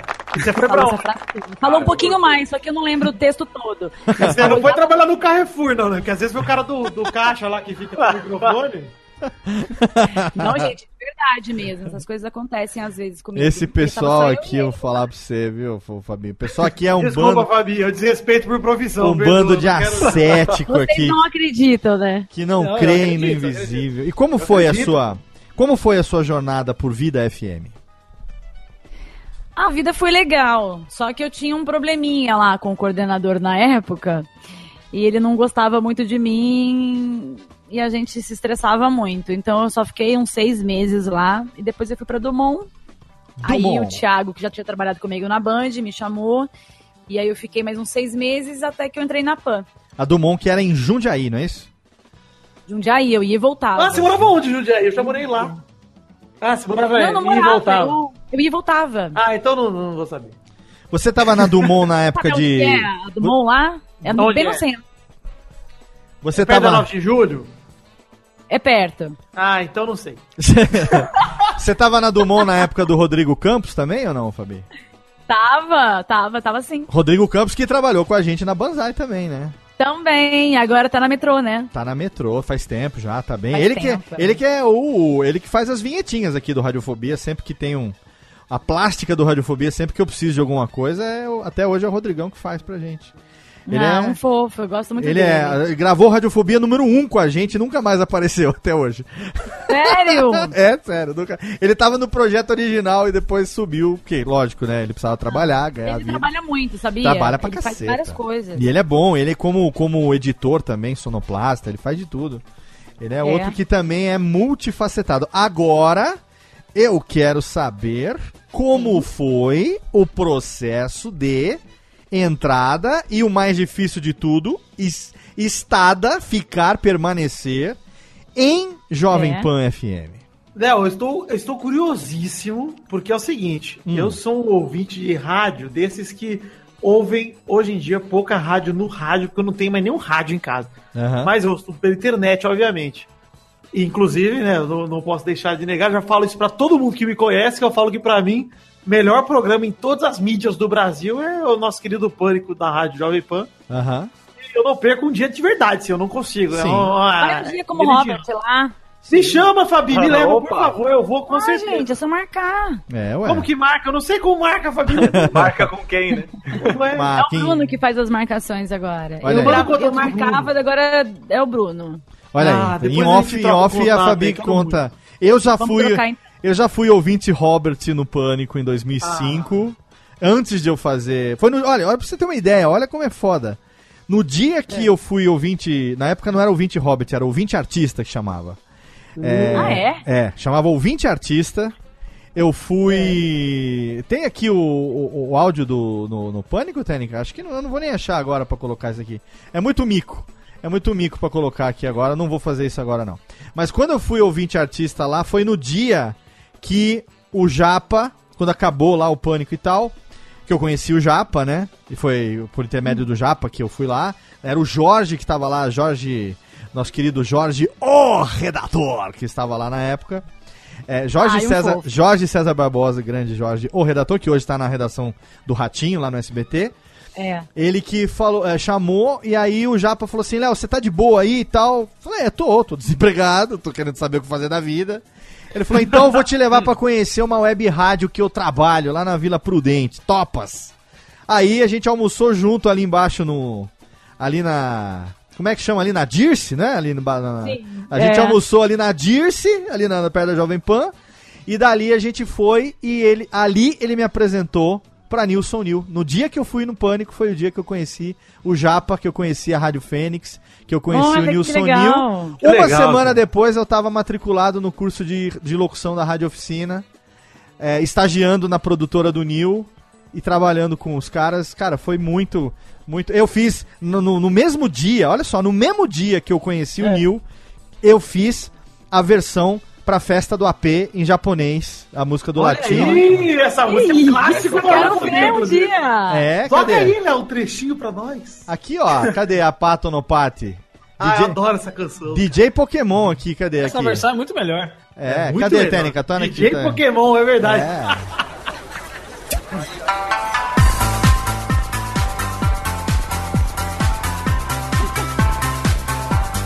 Tinha o carimbinho assim, Fênix. Ó.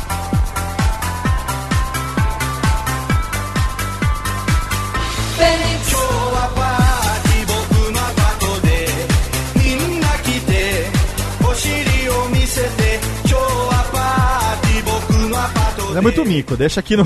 É o latino oriental. Maravilhoso. É, e essa música, ela Quem acabou. cantou? Você cantou? Eu cantando, É, é, eu cantei. Olha aí, Brasil. Eu cantei, o Léo Breanza fez o arranjo. E a gente, em uma semana, tava no programa Galera Fênix do Japa e do Celso Liquil. Foi pro Japão.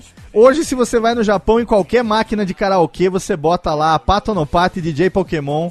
Você canta essa música no Japão hoje, em qualquer lugar. Eu nunca ganhei um real por ela. Caramba! Mas- é pouca bosta, né? Mas. É muita bosta. Graças né? a É muita essa música, graças a ter ido no Pânico, conhecido o Japa e o Nil, eu me tornei radialista um ano depois e estamos aqui, ó, nove anos depois fazendo essa bagaça, olha só.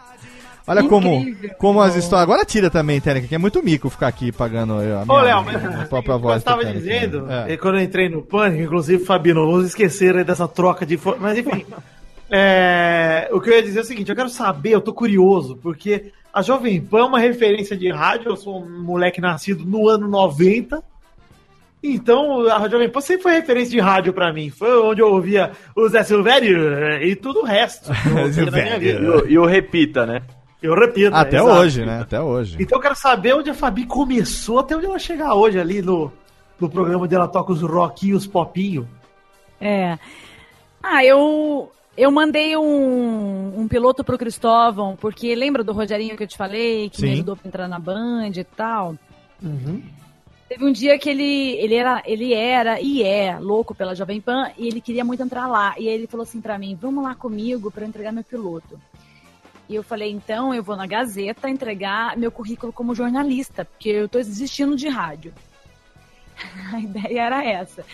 Há muito sofrimento, gente. Eu tava sofrendo muito. Aí Sim. eu falei: não, eu vou desistir, eu vou pro jornalismo mesmo. Já tava formando. Eu falei: vou conseguir um estágio. E aí eu tava com o meu currículo como jornalista e fui com ele lá. E aí ele foi falar com o Cristóvão, que na época era coordenador. E eu falei pra ele: você entra, eu te espero na recepção, porque a Tina tava no estúdio do lado. Aham. E quem já foi lá sabe que na recepção você vê o estúdio da rede porque é de vidro. Sim. E eu falei: o quê? Quero ficar aqui vendo ela. Aí ele falou: não, então tá. E o Cristóvão falou: não, vem você. Eu falei: não, eu vou ficar aqui mesmo, porque eu quero ver a, a Tina na rede. Aí ele falou: não, entra. Aí eu tive que entrar. E aí nessa, ele falou: mas a gente tá precisando de uma locutora e não de locutor. Aí eu comecei a pensar de novo na Opa! ideia de rádio. Aí. Eu falei, então eu posso te mandar um piloto, mas o piloto que eu tenho é da Dumont. Porque era o único que eu tinha mais recente. E aí entreguei pra ele meu currículo como jornalista. E depois, naquela semana, eu mandei o de locução. E aí, uma semana depois, ele me respondeu: Olha, a gente não vai mais contratar, não. Então, deixa pra uma próxima. Eu fiquei triste e falei: Ah, tudo bem, né? Não é pra ser mesmo. Passou mais duas semanas, ele pegou e me ligou. Falou: Olha, o Tutinha aprovou aqui, vão contratar mesmo, pode vir aqui pra conversar. Ei, meu, chama ela aí, Gente, meu. eu nem acreditava. Foi assim, surreal. Eu tava desistindo mesmo, de verdade, de rádio.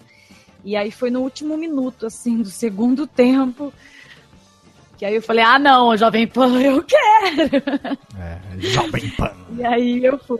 Sonho de qualquer radialista Puta jovem da segmentação jovem trabalhar na Jovem Pan. Quem, quem a gente tá aqui fazendo o Radiofobia todo ao vivo, fazendo as, a gente praticamente emula, né, Vitinho? Emula o pânico Léo, ao vivo, essa né, situação exige um palavrão, Léo. Por? Exige, porque eu, exige um caralho, exige um porra! É, é isso aí que exige. É? Porque é espetacular. Você chegar na Jovem Pan, assim, engatar. Ah, fa... Porque assim, né, Léo? Chegar na Jovem Pan, não vou falar qualquer um. Você já tem que ser foda pra chegar na Jovem Pan. Sim. Mas chegar lá e ficar nove anos, É. eu não sei, mano. Que isso? Eu não sei o que fazer. Ah, mas eu acho também que é um pouco de sorte.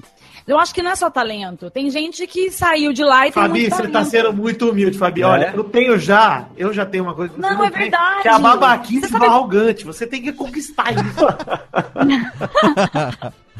Exerça É, é isso. verdade. Porque, por exemplo, é, eu já vi gente saindo lá porque o Tutinha, de repente, implicou por uma bobeira. E a pessoa é muito boa, entendeu? Então, eu não sei. Eu acho. e- e, graças a Deus, eu, eu acho que o Tutinha gosta de mim. É, porque eu fiquei como folguista durante um ano, depois foi ordem dele para eu assumir amanhã. Legal. E aí, quando a Tina foi embora, que eu fiquei nos dois estúdios. Aí já tinha também Morning, eu acabei ficando na rede, sete e meio, meio-dia, e São Paulo das onze e meio, meio-dia, que é o intervalinho ali que tem, entre Sim. Morning e Pânico. Mas, sei lá, ele poderia também não gostar de mim, entendeu? Como já saiu gente assim. Então, não sei, eu acho que é um pouco de sorte. Não é porque, oh, sou foda. Não sou. Eu ouço locutoras do Brasil que são muito boas. Muito mesmo. Sabe? Que poderiam também estar lá. É, eu é- é aquela dia questão de-. É, aquela questão de meio artístico, ela é óbvio, né? Eu falei brincando, mas eu concordo com você. Tem um tanto de. É óbvio, né? Pra mim, a maior parte é a insistência, né? Persistência de você não se dar por vencido e sempre ir atrás, correr atrás, etc. Mas É. tem a parte de, da porta abrir, né? A porta abriu, você entrou. É. É, como poderia Porque eles você. poderiam, por exemplo, não contratar uma terceira locutora, porque já tinha na época a Tina e a Thelma. Por que uma terceira? Não sei, Deus. E mesmo eu assim, acho. você poderia, é, você poderia não ter ido lá e ter ido direto pra Gazeta, esperado o cara lá e não Eu ter poderia, entrado. eu poderia, mas o, naquele dia o Rogério insistiu, não, vamos lá pra você conhecer. Eu falei, eu já fui uma vez, eu já vi a Tina lá. Aí ele falou, vamos lá. Eu falei, ah, não, eu não queria, gente. E ele insistiu muito e falou, vamos. Tá? E depois, mais uma vez, eu insisti pra ficar na recepção e o Cristóvão insistiu pra eu entrar. Se eu não tivesse entrado no estúdio lá, na, na sala com eles, também, de repente, não tinha acontecido nada. Porque só depois que eu entrei, é que o Rogério falou do piloto. O Rogério já tinha ido lá várias vezes, o Cristóvão já conhecia ele, aí ele falou: olha, na verdade, para homem a gente não tem, mas a gente tá pensando em, em contratar uma terceira locutora. É, é que eu, Eles viam ponto... assim, a Tina e a Thelma tinham basicamente a mesma locução, né? Aham. Eles queriam alguém diferente. E na Dumont eu era loucaço. Feito uma metralhadora. Então eu cheguei lá super diferente.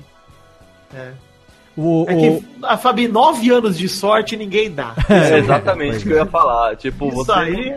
Você tá e- aí pela qualidade do seu trabalho. E- sorte e- mesmo. e tem um uma- pouco na vida. Tem uma coisa que, assim, é, ratifica isso que os meninos estão falando, que é o seguinte, é... A gente tá puxando seu saco mesmo, viu, Fabi? É, mas pra puxar mesmo. Muita no gente... nosso contrato aqui que a gente tem que puxar saco de convidado. Então, muito- Convidada, né? Tá bom. Muita gente não sabe, mas o que, que acontece na Jovem Pan, como em outras redes de rádio? Você tem o estúdio é, local, vamos, vamos chamar assim, o estúdio São Paulo, e você tem o estúdio da rede, né? Você É. tem dois estúdios. É, Transamérica também tem, a, a- a Jovem Pan, só as grandes rádios que tem rede tem a- o, o- o local e a rede, né? A Mix também tem. A. Mix, as- mas as grandes emissoras é que Uhum. tem programação, quem tem é, retransmissoras aí Brasil afora, né? Então É. o que, que acontece? A- o- vamos pôr na Jovem, Jovem Pan FM. 6 horas da manhã começa, o, 7 horas, não sei, o Jornal da Manhã, né? Às 6 Jornal, horas, né? seis horas. Começa o Jornal da Manhã. O Jornal da Manhã, ele é retransmitido, começa às 6 da manhã, tanto pra rede quanto pra São Paulo. E o AM também. Pro AM também, na, na, na, na, na Rádio Jovem Pan, né? Na Jovem Pan e também na Jovem Pan Online, também pela internet. Agora também pelo YouTube, Facebook, enfim, mas começa às 6 horas da manhã. Às 7 e meia da manhã, para a transmissão do Jornal da Manhã na rede, continua em São Paulo e no, e no AM. E Uhum. na rede, a Fabi assume o Rock and Pop Jovem Pan. Pro Brasil. Pro Brasil. São Paulo É. não, Brasil. São Paulo não. É. Tudo menos São Paulo, né? Pra- rede toda. Só que o que acontece? Você tem, até a Fabi sair do ar ao meio-dia, tem dois programas que são nacionais. Você tem o, morning, o Jovem Pan Morning Show, que começa às 10, e você tem o Pânico, que começa ao meio-dia. É. Então, pra rede, menos São Paulo, das sete e meia da manhã até o Morning Show, quem tá tocando a programação de flashback pop rock é a Fabi. Eu. E ela tem que entregar essa audiência pro Morning Show. O que, quem ficou segurando é com ela ali até aquele horário é quem vai co- acompanhar o Morning Show. A mesma coisa quando termina o Morning Show e ela faz aquela meia hora das 11h30 ao meio-dia, ela tá segurando a audiência que vai entregar entre o Morning Show e o Pânico. Então, não é pouca bosta não, cara. Entendeu? Não- é por isso que eu falei, eu deixei até aqui na pauta que você falou que nunca tinha parado pra pensar nisso, mas durante muito tempo, quem segurava essa piaba de manter a, a, a- Porque a gente sabe que a audiência em São Paulo é a mais disputada do país e que todas as emissoras, e principalmente a Jovem Pan, o Tutinha ligadaço nisso, estão sabendo ali quantos ouvintes por minuto a rádio tem acompanhando o Ibope ali pau a pau. Claro que sai o resultado disso de vez em quando oficialmente, mas eles têm os métodos internos ali de monitorar o que está acontecendo. E a Tina Roma, grande Tina Roma, nossa, nossa ídola do, do, do radialismo, ma- Musa diva Musa maravilhosa. Diva, maravilhosa, uma das vozes mais conhecidas. Eu vou deixar link no post pra você. Você vai ver é, Polishop com Tina Roma e Emílio Surita. Vou deixar link pra você ver. Venda da, da Sky, da Tina Roma e do Emílio Surita. Né? Você vai saber quem era a Tina Roma. Ela também fez Record durante muito tempo. É, ela foi voz padrão, se eu não me engano, de do Gugu também, uma época, né? Eu não, sei- eu não, não, a Gi, a Gi que fazia Não, Gugu. Gugu Era, é era- a Gi. é a Gi A que faz o Tina Gugu. fazia Ela fazia uma. é, Domingo Espetacular, Domingo não é? espetacular na Record, exatamente. Eu vou deixar links pra você saber. E é uma das maiores locutoras que Pernambucanas também, ela fazia Pernambucana. pernambucanas. Foi uma das maiores, é uma das maiores locutoras que o Brasil já teve. Hoje ela tá morando em Miami, não tá mais trabalhando aqui no Ah. Brasil. Ela mudou com o marido que dela. Ela é, a ma- ela é amor. É. Maravilhosa. Ela Então, é o que eu tô muito falando- Uma moça, olha, com todo o respeito, uma moça muito forte de feição. Ela é linda, não, ela é muito bonita. A Tina é- sempre Forte de foi. feição. Ela sempre foi, falava muito bem, tem uma postura impecável. E por isso que eu perguntei, Fabi, eu pergunto agora aqui, é, é, dentro do contexto do programa, como é isso? Se você nunca parou pra pensar nisso, eu tô botando essa pulga atrás da sua orelha agora. Porque Eu nunca parei pra pensar. é uma responsa, meu. É? É. Mas eu nunca parei pra pensar nisso não, sabia? Porque hum, a Tina ocupava um espaço que é impossível alguém Claro. ocupar. Sim, Eu, não- faço o horário, Sim. mas o espaço não. Não, mas não é isso, eu não tô dizendo em termos vai de. ser o público dela. Sim, eu Quem não- gostava de ouvir ela, de repente não gosta de me ouvir. É, não, eu não tô dizendo nesse aspecto Sei, de sabe, substituir, eu mas nisso. a responsabilidade que ela tinha nesse horário da Jovem Pan, né, de segurar essa audiência para programas tão importantes, principalmente o Pânico, a, a entregar pro Pânico ao meio-dia, é, você tá fazendo essa função hoje. É? Ah, é. É. Essa batata tá na tua É, mão hoje. E? E se tá aí fazendo há tanto tempo, é porque tá fazendo muito bem. Olha só, Rubens e Jorge, por favor, aqui, Com né? certeza. Vamos bater, é é pra meu mim. né? Muito obrigado. Essa é a minha puxação de saco, se baseia nisso. Exatamente. Está fazendo muito bem, obrigado. Com certeza, puxa vida. É, sinal que o Tutinha tá gostando, né, gente? É, meu, é, essa menina- Os tá ouvintes, principalmente. Fazer, velho. Essa menina, meu, essa menina é boa, meu. É boa. É muito boa. Né? ô, ô, ô, Fa- ô, Fabi, sabe o que eu quero saber? A gente vai é, é, continuar um pouquinho aqui ainda, mas eu quero saber o seguinte: em que momento que a galera do Pânico resolveu levar você pra televisão pra fazer aquelas paródias, aquelas imitações, hein? É o seguinte, eu tava em casa um dia vendo Pânico com meu irmão. É. E aí a Sabrina entrou fazendo aquela rodadinha, aquela roda lá pra fazer, né? Aquele oi, gente, tudo bem com vocês? E ela roda. Aham. Aí quando ela fez, eu sempre gostei e prestei muita atenção. Mas sabe quando você presta atenção sem muita responsabilidade? De Mas você nada? prestava atenção nela na nave louca, Fabi? Quando ela tava na Empresta- nave? Eu prestava muita atenção. Ah, que saudade Só da que- nave louca. Só que eu nunca tinha pensado, ai, vou prestar atenção para imitar. Não, nunca pensei nisso. E aí, quando ela entrou e fez a rodadinha e falou, eu quis brincar com meu irmão e falei a mesma coisa. Olha lá ela, ó. Oi, gente! Tudo bem com vocês? Nessa hora, Caraca, é muito perfeito.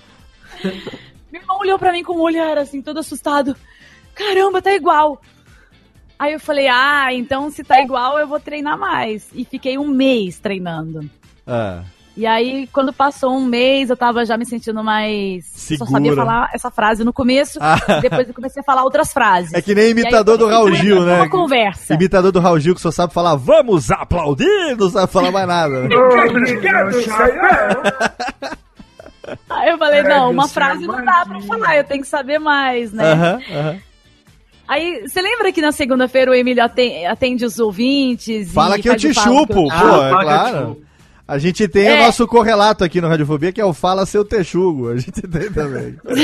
Inclusive, eu surgi num programa desse. É, não, o Vitinho nada. foi revelado no Fala Seu Texugo, Ah, exatamente. pô. Então, aí eu resolvi ligar um dia, escondido, sem falar pra ninguém. Ah, ah. E aí eu falei, deixa eu ver se eles caem, né? Se eles acreditam, ou se... aí eu vou saber se a imitação tá ok ou não. Caralho. Durante três vezes. Numa semana, aí esperei passar umas duas semanas, fiz de novo. Na outra semana, fiz de novo. Eles ficaram enlouquecidos. Mas de quem é? Quem é que tá falando? De onde você é?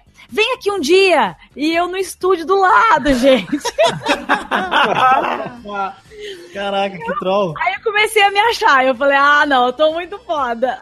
Mas e aí, você saiu do estúdio e falou, oi, sou eu? Não. Não, eu ficava assim, gente, eu não posso dizer quem eu sou. Eles, mas, mas você é de São Paulo? Mas isso a Sabrina É. tava no estúdio? Qual é o seu nome real? Não, a Sabrina não tava. Ela Ah. já não fazia Tinha saído, rádio né? mais. Tá, tá. Não, ela não tinha saído do pânico, ela tava só. Tinha na saído TV. da rádio, é. Foi o último ano dela. Não, mentira, foi o penúltimo ano dela na, na TV. Eu comecei a imitar em junho de 2012. Olha. É. E aí eu fiz isso. Até um dia que o Carioca viu que era ramal que tava ligando e não o telefone de fora. Ah, era e interno. aí ele saiu do 20 anos estúdio. de curso, né? Sem É. como saber, né? e aí ele saiu do estúdio e começou a procurar aonde quem tava no telefone. Daí ele me viu, depois o Bola soube, e aí até que o Emílio falou, meu, é você. Eu falei, é, deixa eu fazer uns trotes, ligar pros artistas e ver se dá certo. E começou a dar. Aí eu comecei a fazer trote na rádio, ligando pros artistas, imitando ela. Aí liguei pra vários, da Atena, várias pessoas. Tem vários trotes meus no YouTube, só que os ouvintes achavam que era uma outra menina e colocou foto de uma outra menina. Se você colocar assim, trote Sabrina Ah, Sato, vão, acharam vão que ver era. a foto Acho, dela. acho que tem a foto da Carol, da Carol Martin, talvez, né? Não, era a foto da Tassiana. Ah, tá, tá, tá. Porque a Tassiana na época tava no pânico Aham. e ela e ela ficava tentando imitar, ela ficava assim, ela só falava a frase: "Oi, gente, tudo bem com vocês? Oi, gente". Aí é verdade, ela só faz, só fazia ah, isso. fazia frase só. E aí, aham. como ela tava no ar e eu não, então como que iam saber que era eu, né? Claro. Então, Semanas pra ficavam trás, teve um dela. cara imitando a Sabrina, eu não lembro quem era. É o Felipe Pontes, Ah, o que era da Felipe Globo. Pontes, que era da Globo, é ele que tá lá. É, Ele é muito bom também. Ele inclusive. é muito bom, ele sabe fazer muitas vozes. Felipe Pontes, pra mim, o melhor dele é, é o, o- o O Tony? Tony Ramos. Tony Ah, o Tony Ramos. Ramos, puta que O Tony pariu, Ramos é o melhor de todos. Ele, ele cara. é bom. muito bom, cara. Eu tô até pegando, começando, começando a pegar um pouco da imitação dele pra fazer igual, mas é muito difícil, muito difícil. Cara, ele fez o É Tony muito pra Luiz Amel, se eu não me engano. Muito difícil. Eu passei muito mal. Você sabe é que, esse negócio de cara. imitação, a gente até conversou isso aqui, Fabio. um- recentemente a gente teve a honra de trazer aqui o Fernando Ângelo, que é, É. um dos monstros sagrados da imitação brasileira, ele que imita todos os cantores, as cantoras. no- na primeira década do Faustão, ele arrebentava, né? E agora a gente teve, eu, eu- meu ídolo, eu tive a honra de trazer ele aqui. É, e aí a gente estava falando exatamente sobre isso. A gente vira e mexe, fala, faz programa sobre imitação. Inclusive, fica já a convocação aqui. Que convite. Porra! A convocação aqui. O próximo Imitadores Quem Sois Vozes terá que ter a presença de Fabi Ribeiro. Não vai ter jeito. Vai Ô- treinando seu Silvio Santos, viu, Fabi? Que é só o Ô que Fabi, vem pra fazer. a gente tem uma a gente tem uma série aqui no Radiofobia que se chama Imitadores Quem Sois Vozes. A gente fez dois programas, o mais recente foi em dezembro de 2016, onde a gente só reúne pe- é, pra gravar pessoas que fazem imitações, bem ou mal, não importa. E aí a gente faz um programa inteirinho falando de imitação, fazendo vozes. No último programa a gente fez mais de 60 vozes ao longo do programa todo. Caraca. A gente Que teve, a gente teve eu, Vitor, Jeff, Guilherme Briggs, que é um dos maiores dubladores do Brasil, Rogério Morgado e Ed Gama. Mas foi um pro... ah, Olha, e a gente faltava, eu sempre procuro meninas imitadoras, né? Faz, faz tempo que eu queria trazer a Carol Martin aqui, nunca consegui trazer, que é uma excelente imitadora também. Ela é boa né? demais. Ela imitando pra mim Ela é a. perfeita, gente. Ela imitando pra mim a Gabriela Duarte não tem igual, assim, é. A Gabriela Duarte que ela faz é a melhor, melhor, melhor do Brasil. A gente já, já gravou com a Maíra Sharkin, e a Maíra Sharkin, Ah, puta que pariu, a Maíra é Maíra Sharkin foda. faz algumas vozes também excelentes, Sandy dela também é excelente É. e tal. Mas o próximo, o próximo Imitadores Quem Sois Vozes, a gente vai gravar com a Fabi, e eu, eu, e eu digo uma coisa, Vitor, nós Oi. estaremos gravando presencialmente em estúdio, porque aí vai ficar legal. Olha aí, meu. Eu já estou mais personagens. então. É, compromisso.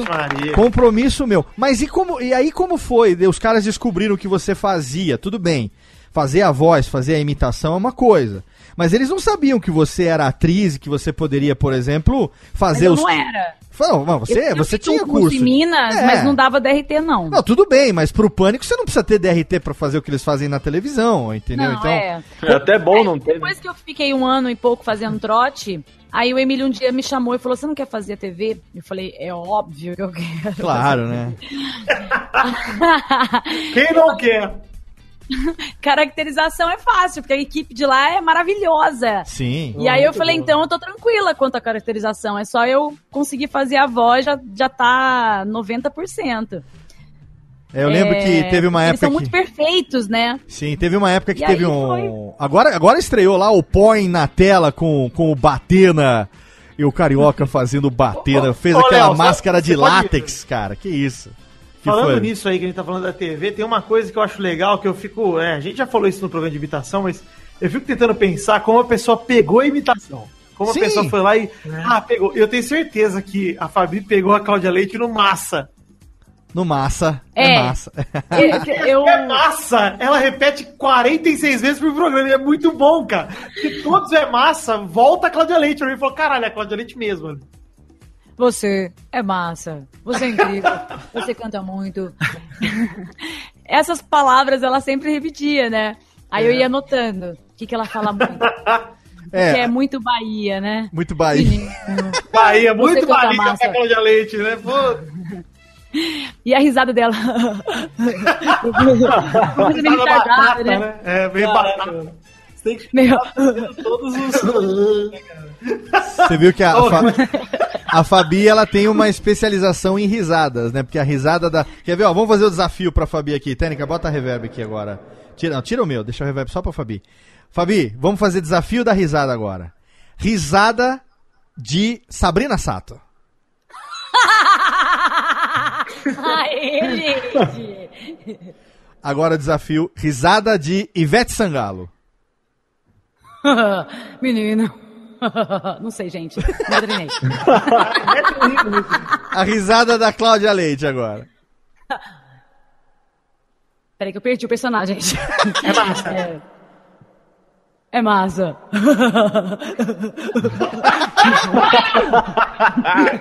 Excelente. Você não, sabe, né, que excelente. assim, da, da minha, da minha vasta experiência como dublador, É.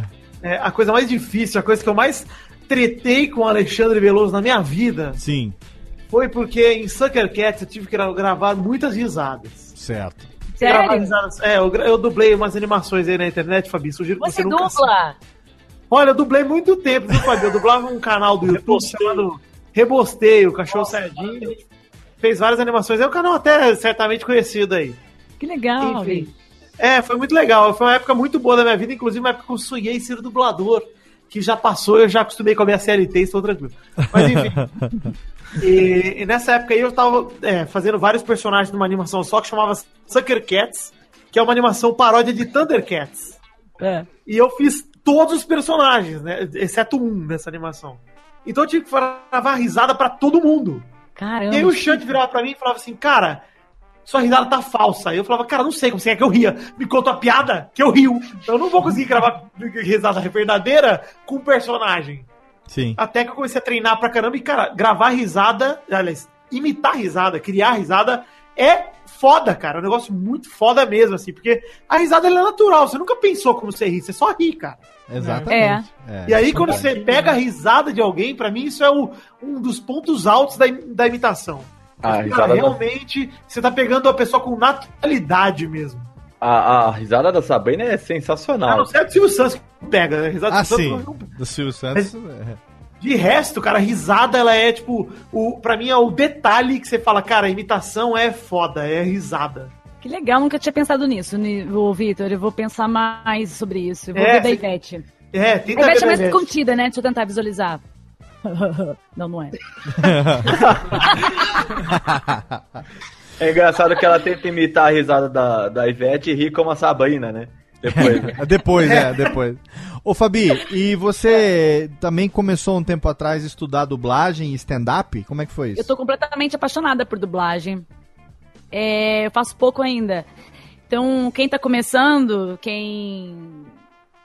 É sempre o mesmo caminho, né? Faz muito vozerio, que é aquelas vozes de fundo, que não existe personagem, existem pessoas passando. Sim. Tô nessa fase ainda. E dura geralmente uns dois, três anos, né? É, esses dias que eu fiz a primeira fala. Olha aí. Oi, tudo bem? Você tá fazendo aonde? Aonde que você tá Era fazendo? uma recepcionista. Mas eu tô adorando dublagem, eu acho muito legal. Você tá fazendo aonde? E é uma coisa que é bacana, porque dá dinheiro. Aonde você tá fazendo? E é legal fazer, tá, gente? Eu tô fazendo da dubla vídeo. Na Dubla Vídeo. Muito bem. E você fez, você fez um curso, alguma coisa, ou tá direto lá na... na- Fiz a Unidub. São Unidub. 10 aulas que você faz, Com mas En- tem que ser ator, né? Com o dublagem. Bezerra, que teve aqui com a gente, não tem nem dois meses. E a gente conversou aqui com o nosso querido Goku. Com o Bob Esponja, ele esteve aqui com a gente da Unidub. Temos um grande amigo lá no Unidub também, Como que é o nome é dele mesmo? o Wendel Bezerra. Wendel Bezerra. Putz, Ah, o principal lá, né? O Wendel É o Goku, Bezerra o é o dono da, dono da, dono da Unidub. Eu tento tá- um pouquinho, mas não. Você É o conhece? dono de lá da Unidub, né? Da Unidub, é um o dublador, dublador do patrão, Wendel Goku. Bezerra. O Wendel, é isso mesmo. O dublador do Goku, o dublador do Bob Esponja, ele que faz as... É maravilhoso. Sabe que legal também se chamarem o. Quem? Ai, Quem? Quem? Quem? Ulisses, irmão dele? O Ulisses, eu quero muito gravar com o Ulisses. É, o Vitinho teve lá gravando com ele na Unidub, Estive né, lá, Vitinho? gravei com o Wendel e olha que homem. Que homão da porra. que homem! Cara, o Wendel, juro por Deus, cara, eu me senti um amigo dele com dois minutos que eu tava do lado dele. Falei, cara, esse cara é meu amigo, cara. Não tá o Goku é seu amigo, né, cara? O Goku, ele sempre foi meu amigo. Goku é o protetor de todos nós. Mas o Wendel... Salvador, Salvador. Quem que você ia sugerir, Fabi, pra gente? Sugestão é O- sempre bom, hein? Ai, meu Deus, fugiu o nome dele agora aqui. Hum. Ele faz bastante dublagem também. E faz também internet sobre canal de tecnologia Júnior na net? Na net. Aí Júnior de esse eu Júnior- tá na net. Júnior na net. Nanete, pelo amor de Deus, mais rodado que pneu de Júnior, Scania. Júnior na net. Me ajudou muito também na dublagem. Júnior na net é beat do Radiofobia, meu amor. Nossa, o Júnior Nanete me, me dirigiu. Foi o Júnior na net. O Júnior na net. Dirigiu. A gente né? editou. É verdade. Ele dirigiu também fazendo uma alução pro Play Kids. A é gente, ano passado, a gente editou aqui pela empresa um audiodrama chamado Apagão. Toda a direção de dublagem foi do Nanete. Foi o Nanete que apresentou a gente pro Wendel na Comic Con esse ano. Putz, e o. Nanete tá montando um estúdio em São Paulo que vai ser o estúdio Demais. oficial do Radiofobia em São Paulo a partir desse mês. Olha! Eu preciso Olha assumir isso aqui nesse programa, que meu podcast chama Pelada na Net por causa do Júnior É um ídolo. O Nanete é amigão, passamos o dia inteiro hoje conversando pelo WhatsApp pra saber negócio do estúdio lá e tal. Eu tô ajudando ele com a configuração de equipamento. Nanete é brother nosso. E se você que nem a gente joga videogame, vira e mexe, você encontra a voz do Nanete fazendo. Tudo fazendo que é tá personagem. Direto, né? Ele tá fazendo bastante, né? Olha aí, Nanete. olha aí, grande Nanete, um beijo pro Nanete aqui. Grande beijo pro nosso amigo Júnior Nanete. Fabi, quero saber o seguinte: você tá lá na Jovem Oi. Pan, da, das sete e meia da manhã até o meio-dia, fazendo rock and pop. Você também faz evento, né? De vez em quando você participa. Como é que é a sua atividade extra rádio? Ah, eu queria participar até mais, né? Mas ainda não, rolou a quantidade que eu quero, não. Mas eu queria focar bastante em evento. O que, que você legal. tem feito? Além, da- além da rádio e de eventuais dublagens e tal, o que, que você tem feito? Stand-up. Olha, tá fazendo stand-up? Aonde, Fabi? Chama nós, vamos lá prestigiar a Fabi. Gente, mas eu tô começando. Tô só. Mas eu também, Fabi, eu de qualquer coisa. Vendo como que é o texto. Enfim, ano passado eu fiz algumas vezes e aí eu fiz um curso com o Fábio Lins, que é pra você criar texto, né? Porque Aham. tinha um, eu achava que eu tinha que escrever outro pra ampliar. Certo. E aí eu fiz com o Fábio Lins, quatro meses depois eu tinha um texto novo, comecei a apresentar, fiz até um concurso pequeno de, de stand-up para quem tava começando, que é o Primeiro Riso. E aí fiquei entre os cinco primeiros, eu falei, opa, eu consigo fazer essa parada aqui. Olha aí. nome, inclusive, do concurso, hein? E eu Primeiro Riso. adoro, eu adoro desafios, assim, sabe? Eu adoro fazer coisas que eu nunca fiz só pra ver se eu consigo. Legal, eu acho fantástico. Tô meio acho foda. metida, gente, nisso. Eu gosto de fazer isso. Tem que ser mais metida, Fabi. Tem que ser mais arrogante. Eu sou a favor que a pessoa conquiste a babaquice dela. Eu acho que tem que chegar nesse ponto. Olha aí, que fenomenal. Ah, Que- e agora, É, bem- é bem bacana, gente. Eu acho que você tem que experimentar. Depois que você faz uma vez, você vai querer sempre subir no palco. É uma É, loucura. que nem pode- é Ah, eu- super boa. Eu, Subir como no stand-up, ia ser é. uma piada. Pedro, eu, queria, eu pagaria muito pra ver se dá pra você, cara. Puta que pariu. Pedro. O Pedro subir no palco, eu não sei, mas subir no palco. Tô brincando. Ah, lá vem. O palco eu só não gosto do cu. É. O, o Pedro é um dos maiores imitadores que a gente tem aqui no O Radiofobia. bastão dele é Pra caralho. É só um, É. é. um crachá de, de, de, de imitador. Quer ver só? Vamos fazer. Vai, faz aí o Faustão. Quer ver só? Não, não, não, não, não, não, não, não é assim, não é assim, não é assim. Não é assim. Presta atenção, não é assim. O Pedro, o Pedro tem que ser o seguinte. O Pedro faz, um, faz uma imitação e a gente adivinha quem é. Quer ver? Quer ver? Vai. Ele, ele- ele- você vai ver como ele é bom. Quer ver, Pedro? Faz uma aí que a gente vai adivinhar quem é. Ô, louco, meu! Eu? Faustão, matou, Faustão. Ah, muito boa. Ó, o, o- próxima. Estamos aqui hoje aqui no Lula, Lula, matamos, Lula. Próximo, próximo, próximo. Olha, olha como ele é bom, próximo. É, esse negócio aí de kid gay, né, meu? Esse, esse, Bolsonaro, matou. Olha aí, que fenomenal, tá vendo? Só o melhor imitador que tem. Melhor imitador. Ed Gama, chupa Ed Gama, Cara, tá falando muito caro, juro por Deus, cara. chupa Rogério Morgado, Eu morrer chupa, com 5 minutos. Chupa todo mundo. Tá vendo? Esse aqui, o stand-up do, do, do Pedro Palota seria, eu acho que, sensacional, né? Não, pra fechar, Espetáculo. Esse é Repetáculo, repetáculo. Meus amigos, perguntinhas pra Fabi, porque a Fabi também tem que dormir cedo, ela acorda cedo, afinal de contas. Ela tem uma filha também, tem que levar cedo pra escola. Sete e meia da manhã já começa o Rock and Pop Jovem Pan. Então vamos para as derradeiras perguntas para Fabi Ribeiro, começando por John V. Jones. Pergunte que eu respondo. Olha aí, Fabi, é o seguinte, queria te perguntar uma coisa relacionada às mídias aí, porque você, estou vendo aqui, o Léo fez uma pauta e ele acha que a gente não lê. A gente realmente não lê. Mas hoje, por acaso, hoje, por acaso, estou aberto aqui. E eu já vi que você está metido em rádio, você já foi lá pra TV fazer suas gracinhas no pânico, e vira e mexe tá aí desbravando stand-up. Quero dizer, Fabi, tem alguma mídia que você gostaria de entrar? Por exemplo, você aí que está se tornando aí cada vez mais é, televisiva, se eu posso dizer assim, cada vez mais é, trocando só a voz pela imagem também. Se Vai- você pensa em algo pra internet, pra, sei lá, pra outra TV, sei lá que seja mesmo, se é um caminho que você quer enveredar. Vai ficar muito metido se eu falar que eu quero fazer TV, assim, cinema, Eu acho que, ó. Fabi, eu tô incentivando a sua mentidez. Eu quero a pior Fabi nesse momento. Eu quero a Fabi arrogante, Fabi babaca. Ah, eu acho que eu ficaria muito arrogante se eu fizesse. Mentira. Ah, tá valendo. Mas, gente, eu fiz tudo que eu, que eu podia esperar, assim, eu consegui até mais coisas do que eu sonhei.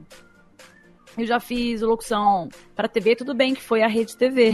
Mas, Ah, é. TV, né? mas eu fiz o Chega Mais lá, foi muito legal, ganhei dinheiro lá, um ano e Boa. meio, foi bem bacana. Então, assim, eu já fiz locução pra TV, faço uma rádio super legal, faço stand-up, que é um desafio pra mim, tá no palco, que é um pouco de ator e um pouco de texto, um pouco de graça. Eu posso fazer o que eu quiser, então a liberdade é muito legal ter. E que mais que eu vou querer, gente? Eu não, não sei, sinceramente. Eu acho que se eu se eu focasse em teatro e conseguisse fazer de repente uma peça ou participação num filme, eu tô, eu tô batalhando isso, de verdade, assim, eu tô fazendo alguns contatos de filme pra ser figurante, porque eu acho que tem que começar assim, né? E aí, Ah, de repente, quem sabe, né?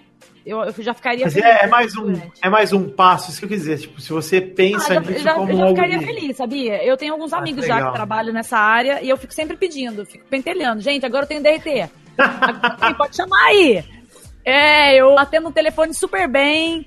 Eu sei, sei lá, varrer uma rua, tipo, pa- passar atrás andando, eu sei fazer. Eu acho legal Ah, que assim, gente. essa. A gente que, né? Eu vou, vou colocar a gente aqui, porque eu, diferente de você, Fabi, sou uma pessoa muito arrogante. É. Então vou me colocar junto com você. nesse momento. A gente que é, mexe com mídia, mexe com audiência, na verdade. Digital influencer, Vitinho. Ah, digital influencer. Muito obrigado. É isso que eu quero gente. ser agora também, gente. Esse negócio eu Valeu. quero ser. Digital assim, influencer, tô querendo. Eu acho que tem um bichinho que pica a gente, às vezes a gente acha que é o bichinho do rádio, não sei o quê, mas às vezes é o bichinho do criação de conteúdo, de você estar lá produzindo alguma coisa. É. E, pelo menos pra gente aqui, de muito mais a gente de podcast, assim, não sei, pelo que eu tô vendo você também, é muito legal você, não a questão de ser notado ou não, isso pra mim pouco importa, é mais a questão da gente mesmo sentir criou algo legal. Quando a gente aprende a imitar alguém, aprende a fazer algum negócio, fazer um vídeo engraçado, fazer um vídeo legal, você fala assim, pô, como tá legal isso aqui, como eu quero mostrar pros outros, não pra bombar, pra viralizar, pra eu ficar super famoso, sim pra eu mostrar a, a besteira Qual marca, fiz aqui, né? é. Qual a marca, de alguma forma. Isso que é o legal, acho que o que você falou tem toda a razão, assim, de, cara, querer enveredar por todos os caminhos é o natural de quem mexe com mídia pra mim. É. É o É, quanto mais mídia eu com você. Já era. Eu também concordo com você, Vitor. Ah, Léo, a gente fez até uma live do Oscar. É, nós estivemos aqui no, no carnaval, todo mundo pulando o carnaval. Eu e Vitor fazendo live do Oscar e a gente desligou bem na hora do mico. Não, gente, mas de verdade, assim, eu acho que. é, eu também não, não tô nem ligando se vão ver se vai dar visualização quando eu posto alguma coisa ou quando eu tento fazer algum vídeo. É, eu, eu gosto de fazer, eu gosto de criar, eu amo criar, na verdade. A rádio exige muito pouco de mim. Eu poderia fazer muito mais, de verdade. Agora eu tô sendo arrogante mesmo. Agora foda-se. Isso aí, isso aí.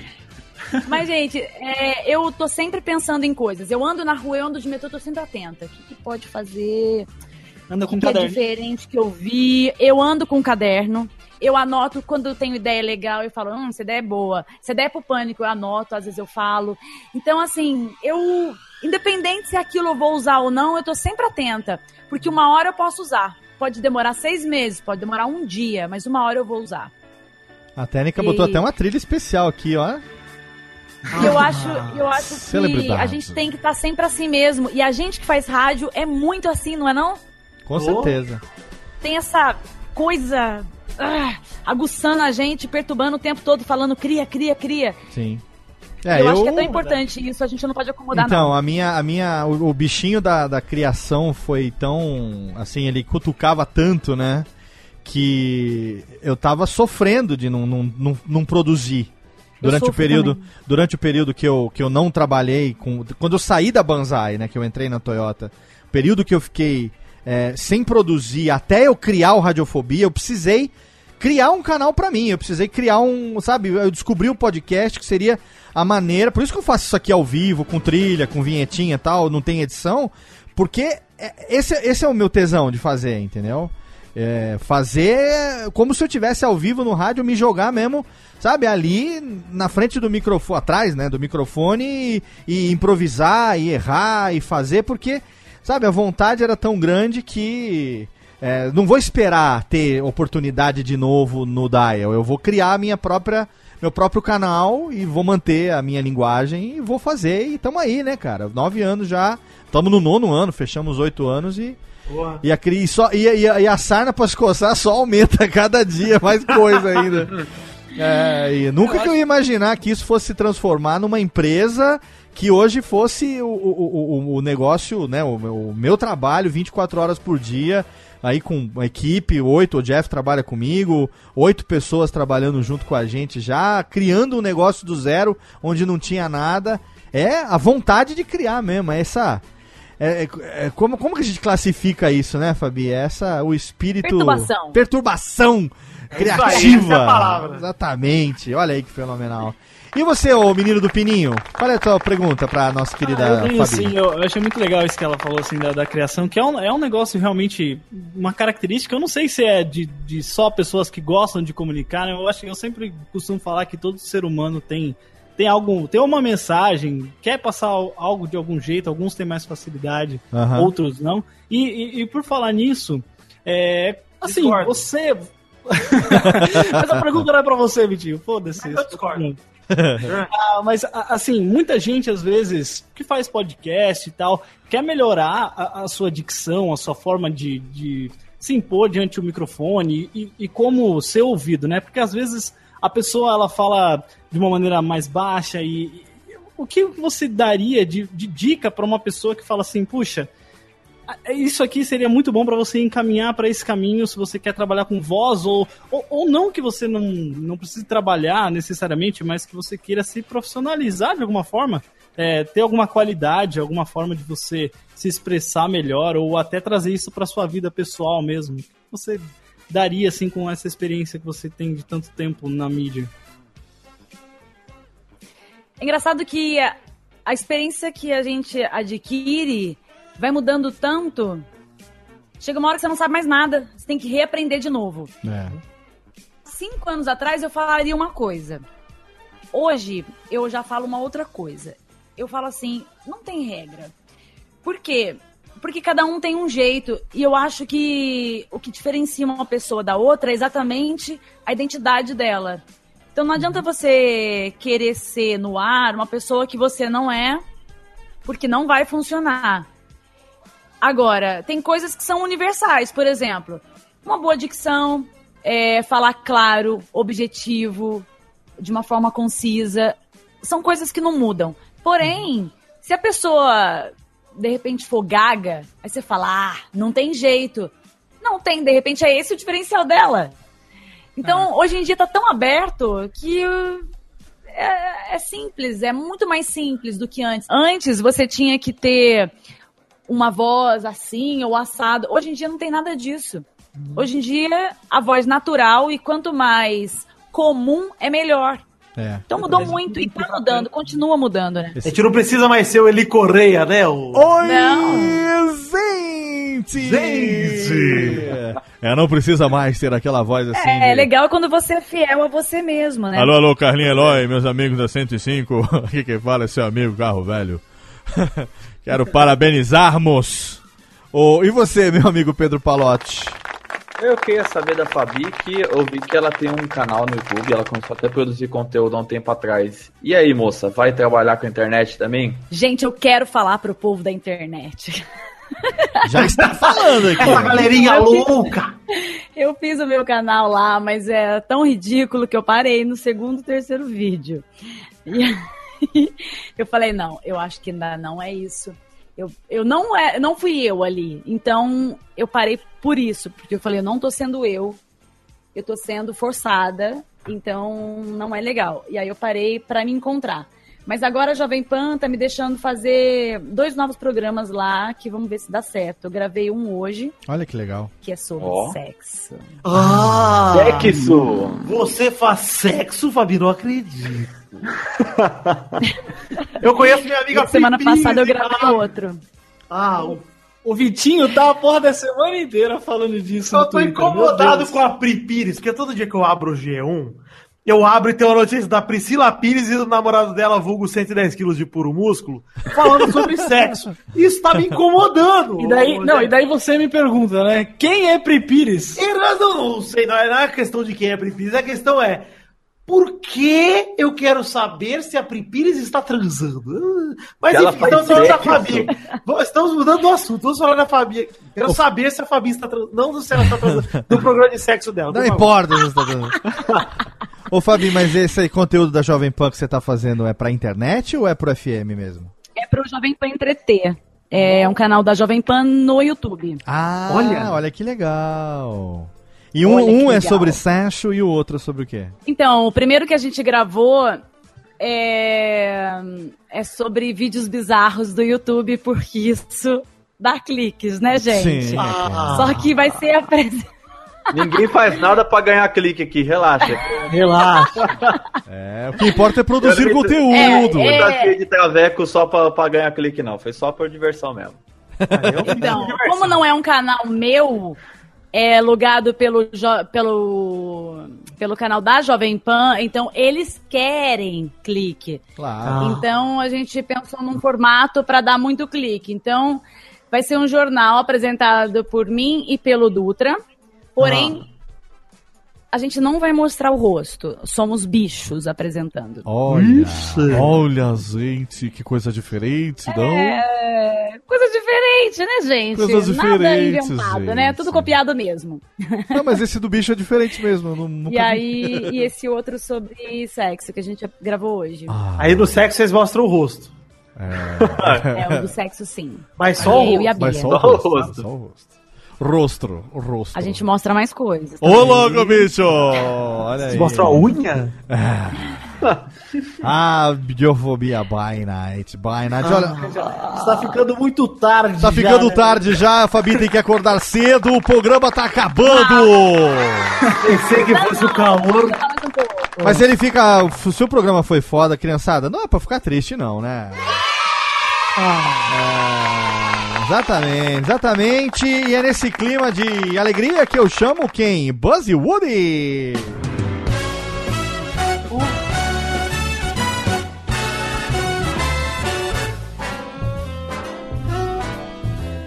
Amigo, estou aqui. Sim, amigo, estou aqui encerrando mais um programinha, mais um Radiofobia. Totalmente fenomenal, um programa da nossa série de profissionais do rádio da comunicação. Tivemos a honra de receber a lindona, a menina sorriso da Jovem Pan Baxter FM, rede e tudo mais. A menina que todo dia. Sem, todo o dia começar sem Fabi Ribeiro não tem graça. Então, a trazê-la aqui hoje foi um, um sonho realizado. Há muitos anos eu estava querendo que isso acontecesse. Agora foi um momento bacaníssima para isso acontecer. E para falar com ela, eu agradeço aqui os meus amigos que estiveram presentes comigo diretamente do podcast futebolístico mais negro da internet, John V. Jones. Muito obrigado, Léo. Ah, eu adorei, gente. Adorei mesmo vocês. Ah, Fabi, muito obrigado. Inclusive, Léo, estou muito agradecido de ter participado desse programa, mas estou um pouco triste, viu, Léo? Por que seria? Pelo meu amigo Goulart. Eu acredito que ele perdeu seu lugar aí pra Woody e Buzz. Ah, você, você, que, você que acha que esse programa merecia ter Goulart no lugar de Woody Buzz? Não Vitinho, que você, Woody e Buzz... você é um brinquedo, Vitinho. Você é um Que é brinquedo. um brinquedo. Ah, eu sou um brinquedinho, né? Mas tudo bem. Léo, é estou muito brinquedo agradecido. Estou muito feliz, estamos falando de sexo aí de brinquedo, mas estou muito feliz de verdade de ter gravado esse programa, conhecido essa pessoa maravilhosa pessoalmente, cuja voz já habitava meus ouvidos anteriormente. Exatamente. Mas fico muito feliz aqui, do fundo do meu coração, mais uma vez, de estar mais um Radiofobia, principalmente com essa pessoa estrogonoficamente sensível, da qual conhecemos um pouco mais, inclusive aguardo convites para o stand-up, hein? Olha aí, com certeza. Vamos. Próxima Por ida. favor, eu quero que vocês vão, hein? Nossa próxima ida a Zambaula, a gente pode ver se arma aí um show, como diria meu pai, um show peidança garapeidoce aí pra gente poder se divertir. Não é verdade? Muito bem. Vitinho, quem quiser acompanhar você, semanalmente temos Pelada na Net. Ah, peladananet.com.br, seu podcast de futebol. Estamos aí com 2017 é, bacana, muito legal, muita coisa acontecendo no futebol. Sim. E falando muita besteira como sempre. E hoje chegou minha camiseta do Cristiano Ronaldo, Ah. para a qual me tocarei durante a noite toda. Ah, uma Esse noite homem de curirica, essa noite será terrível. Muita curirica, show de curirica. valeu, Vitinho, valeu também meu amigo Chester Barbosa, diretamente de Sorocaba e do seu pod Tudo no Cast, aliás. Muito obrigado, Léo. Muito bacana poder conversar com essas pessoas que fazem rádio. Fazem parte da nossa vida, né, cara? Como o Vitinho falou, já, já estava nos nossos ouvidos há muito tempo. Fico Exatamente. muito feliz de poder conhecer mais sobre a vida da Fabi Ribeiro. Muito obrigado e pode tudo no cast, quinzenalmente às segundas-feiras, um programa sobre absolutamente porra nenhuma. Exato, sobre tudo e sobre o nada ao mesmo tempo. Estamos lá quinzenalmente na sua segunda-feira. Inclusive, estou atrasado esse último episódio aí, viu? Mas estamos lá lançando e falando sobre tudo e o nada ao mesmo tempo. bem, está atrasado com o episódio, mas é pelo bem da empresa e pelo bem do Ticlin que chega no certeza. final do mês, não é verdade? Muito bem. É sinal que estamos trabalhando bastante. Muito, muito. Muito bem. E também temos ele diretamente do seu canal Por Onde Vamos, juntamente com sua querida esposa, a Cat Adams, que tá agora com o canal dela também. O menino do YouTube, Pedro Opalotti. Muito obrigado, Léo. Muito obrigado, Fabi. Muito bom. Assim, a gente tá entrando, né, falando com tanta gente legal do rádio. A gente, sabe, tá, tá muito legal isso aqui, hein, Léo? Caramba, meu. É, sempre foi legal. Você que chegou agora.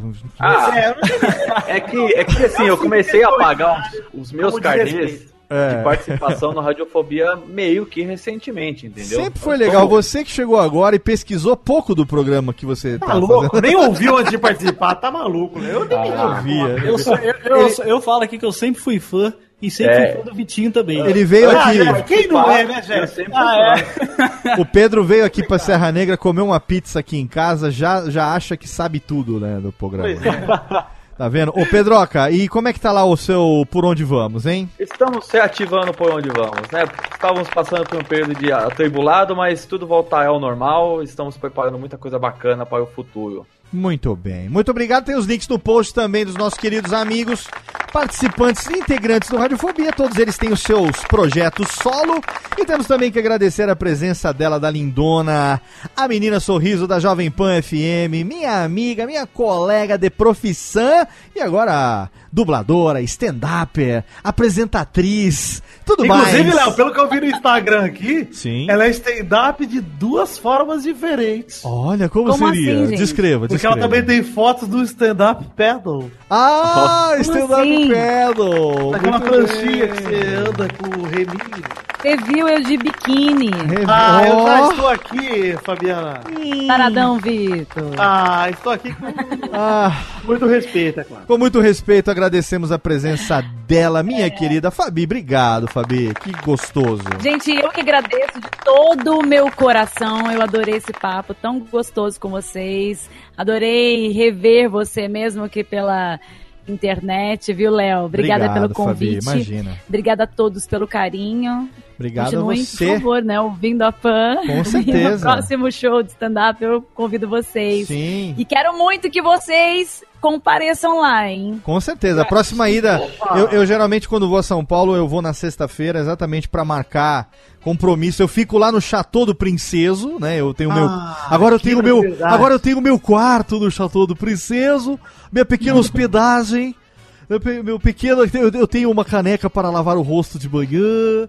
Eu tenho, inclusive, tem até um balde pra fazer suas necessidades e um tapete pra se cobrir. Eu tenho um jarro de prata, eu tenho um pequeno mictório para fazer ali. O mictório não, urinol, urinol embaixo da Urinol. Agora É um eu sou, igual, papagaio. eu sou igual o pai do Chris. Eu tenho dois banheiros. Dois banheiros. E aí eu fico na casa de Vitor e aí nós vamos, sempre a gente marca uma baladinha maneira, né? Ah. A gente vai ver um showzinho, terminamos num happy hour à meia-noite, assim. Exato. Terminamos Depois é tomando... o Happy Night. A né? gente sai pra beber todas e a gente pede uma Serra Malte, bebe e acabou, vamos É, dormir. pede oito, bebe uma Bebe e dorme. uma e vai dormir, exatamente. Viu, Fabi? Próxima vez que for a São Paulo, a gente vai lá ver você no stand-up, vamos nos encontrar. Os links para suas redes sociais, Instagram, Twitter e Facebook. Tem mais alguma coisa que você queira que a gente divulgue, não? Ah, é isso mesmo, né? Face, Twitter. Ah, o canal no. YouTube também. Tem o canal no YouTube, o pessoal pode se inscrever, Ah, né? canal YouTube no Entreter, né? Porque no meu não tem mais nada novo. É, mas Pelo a menos gente por vai enquanto. acompanhar aí diariamente na rede Jovem Pan Baxter. Estamos lá. Começa às sete e meia da manhã com Rock and Pop Jovem Pan, é isso? Com muito rock, com muito pop, flashback, tudo pra gente começar super bem o dia, porque é bom ouvir, né? E a música da Opa! programação, é, é- você tem alguma influência na programação ali ou o programador é que faz as melódias ali pra você? Não, tem uma pessoa que já pensa direitinho na Faz programação. ali tudo direitinho. Mas tem certos horários que o ouvinte pede pelo Oh, site é e nas mesmo. redes sociais. E a gente atende. Que legal. Fabi Eu quero Ribeiro. pedir Lady Gaga, Léo. Lady Gaga. eu quero eu pedir, eu quero pedir The The, eu quero pedir o The Bolshoi com Sunday Morning, música da minha adolescência. Que lindo. Olha só, Fabi, obrigado, viu, mais uma vez pela participação. Beijo, beijo pra filhota, brigadaço. Não mais Tá bom, aqui. vamos papo, dormir, vamos dormir, vamos descansar, porque a gente vai ouvir você amanhã cedo na Jovem Pan, afinal Ah. de contas, é. E você aí que nos ouviu, muito obrigado você, querido ouvinte, que fez o download em radiofobia.com.br barra podcast, você sabe, quinzenalmente, às segundas-feiras, um Radiofobia, intercalando, temos Radiofobia Classics, temos Alotênica, toda segunda-feira, pontualmente à meia-noite, um podcast pra você. Há oito anos, estamos no nono ano, sim. E você sabe que, né, aceitamos também sugestões, arroba Radiofobia no Twitter. Mande seu e-mail para podcast arroba radiofobia.com.br. Queime uma árvore, grave um livro, plante um filho e até logo, vai maestro, tchau!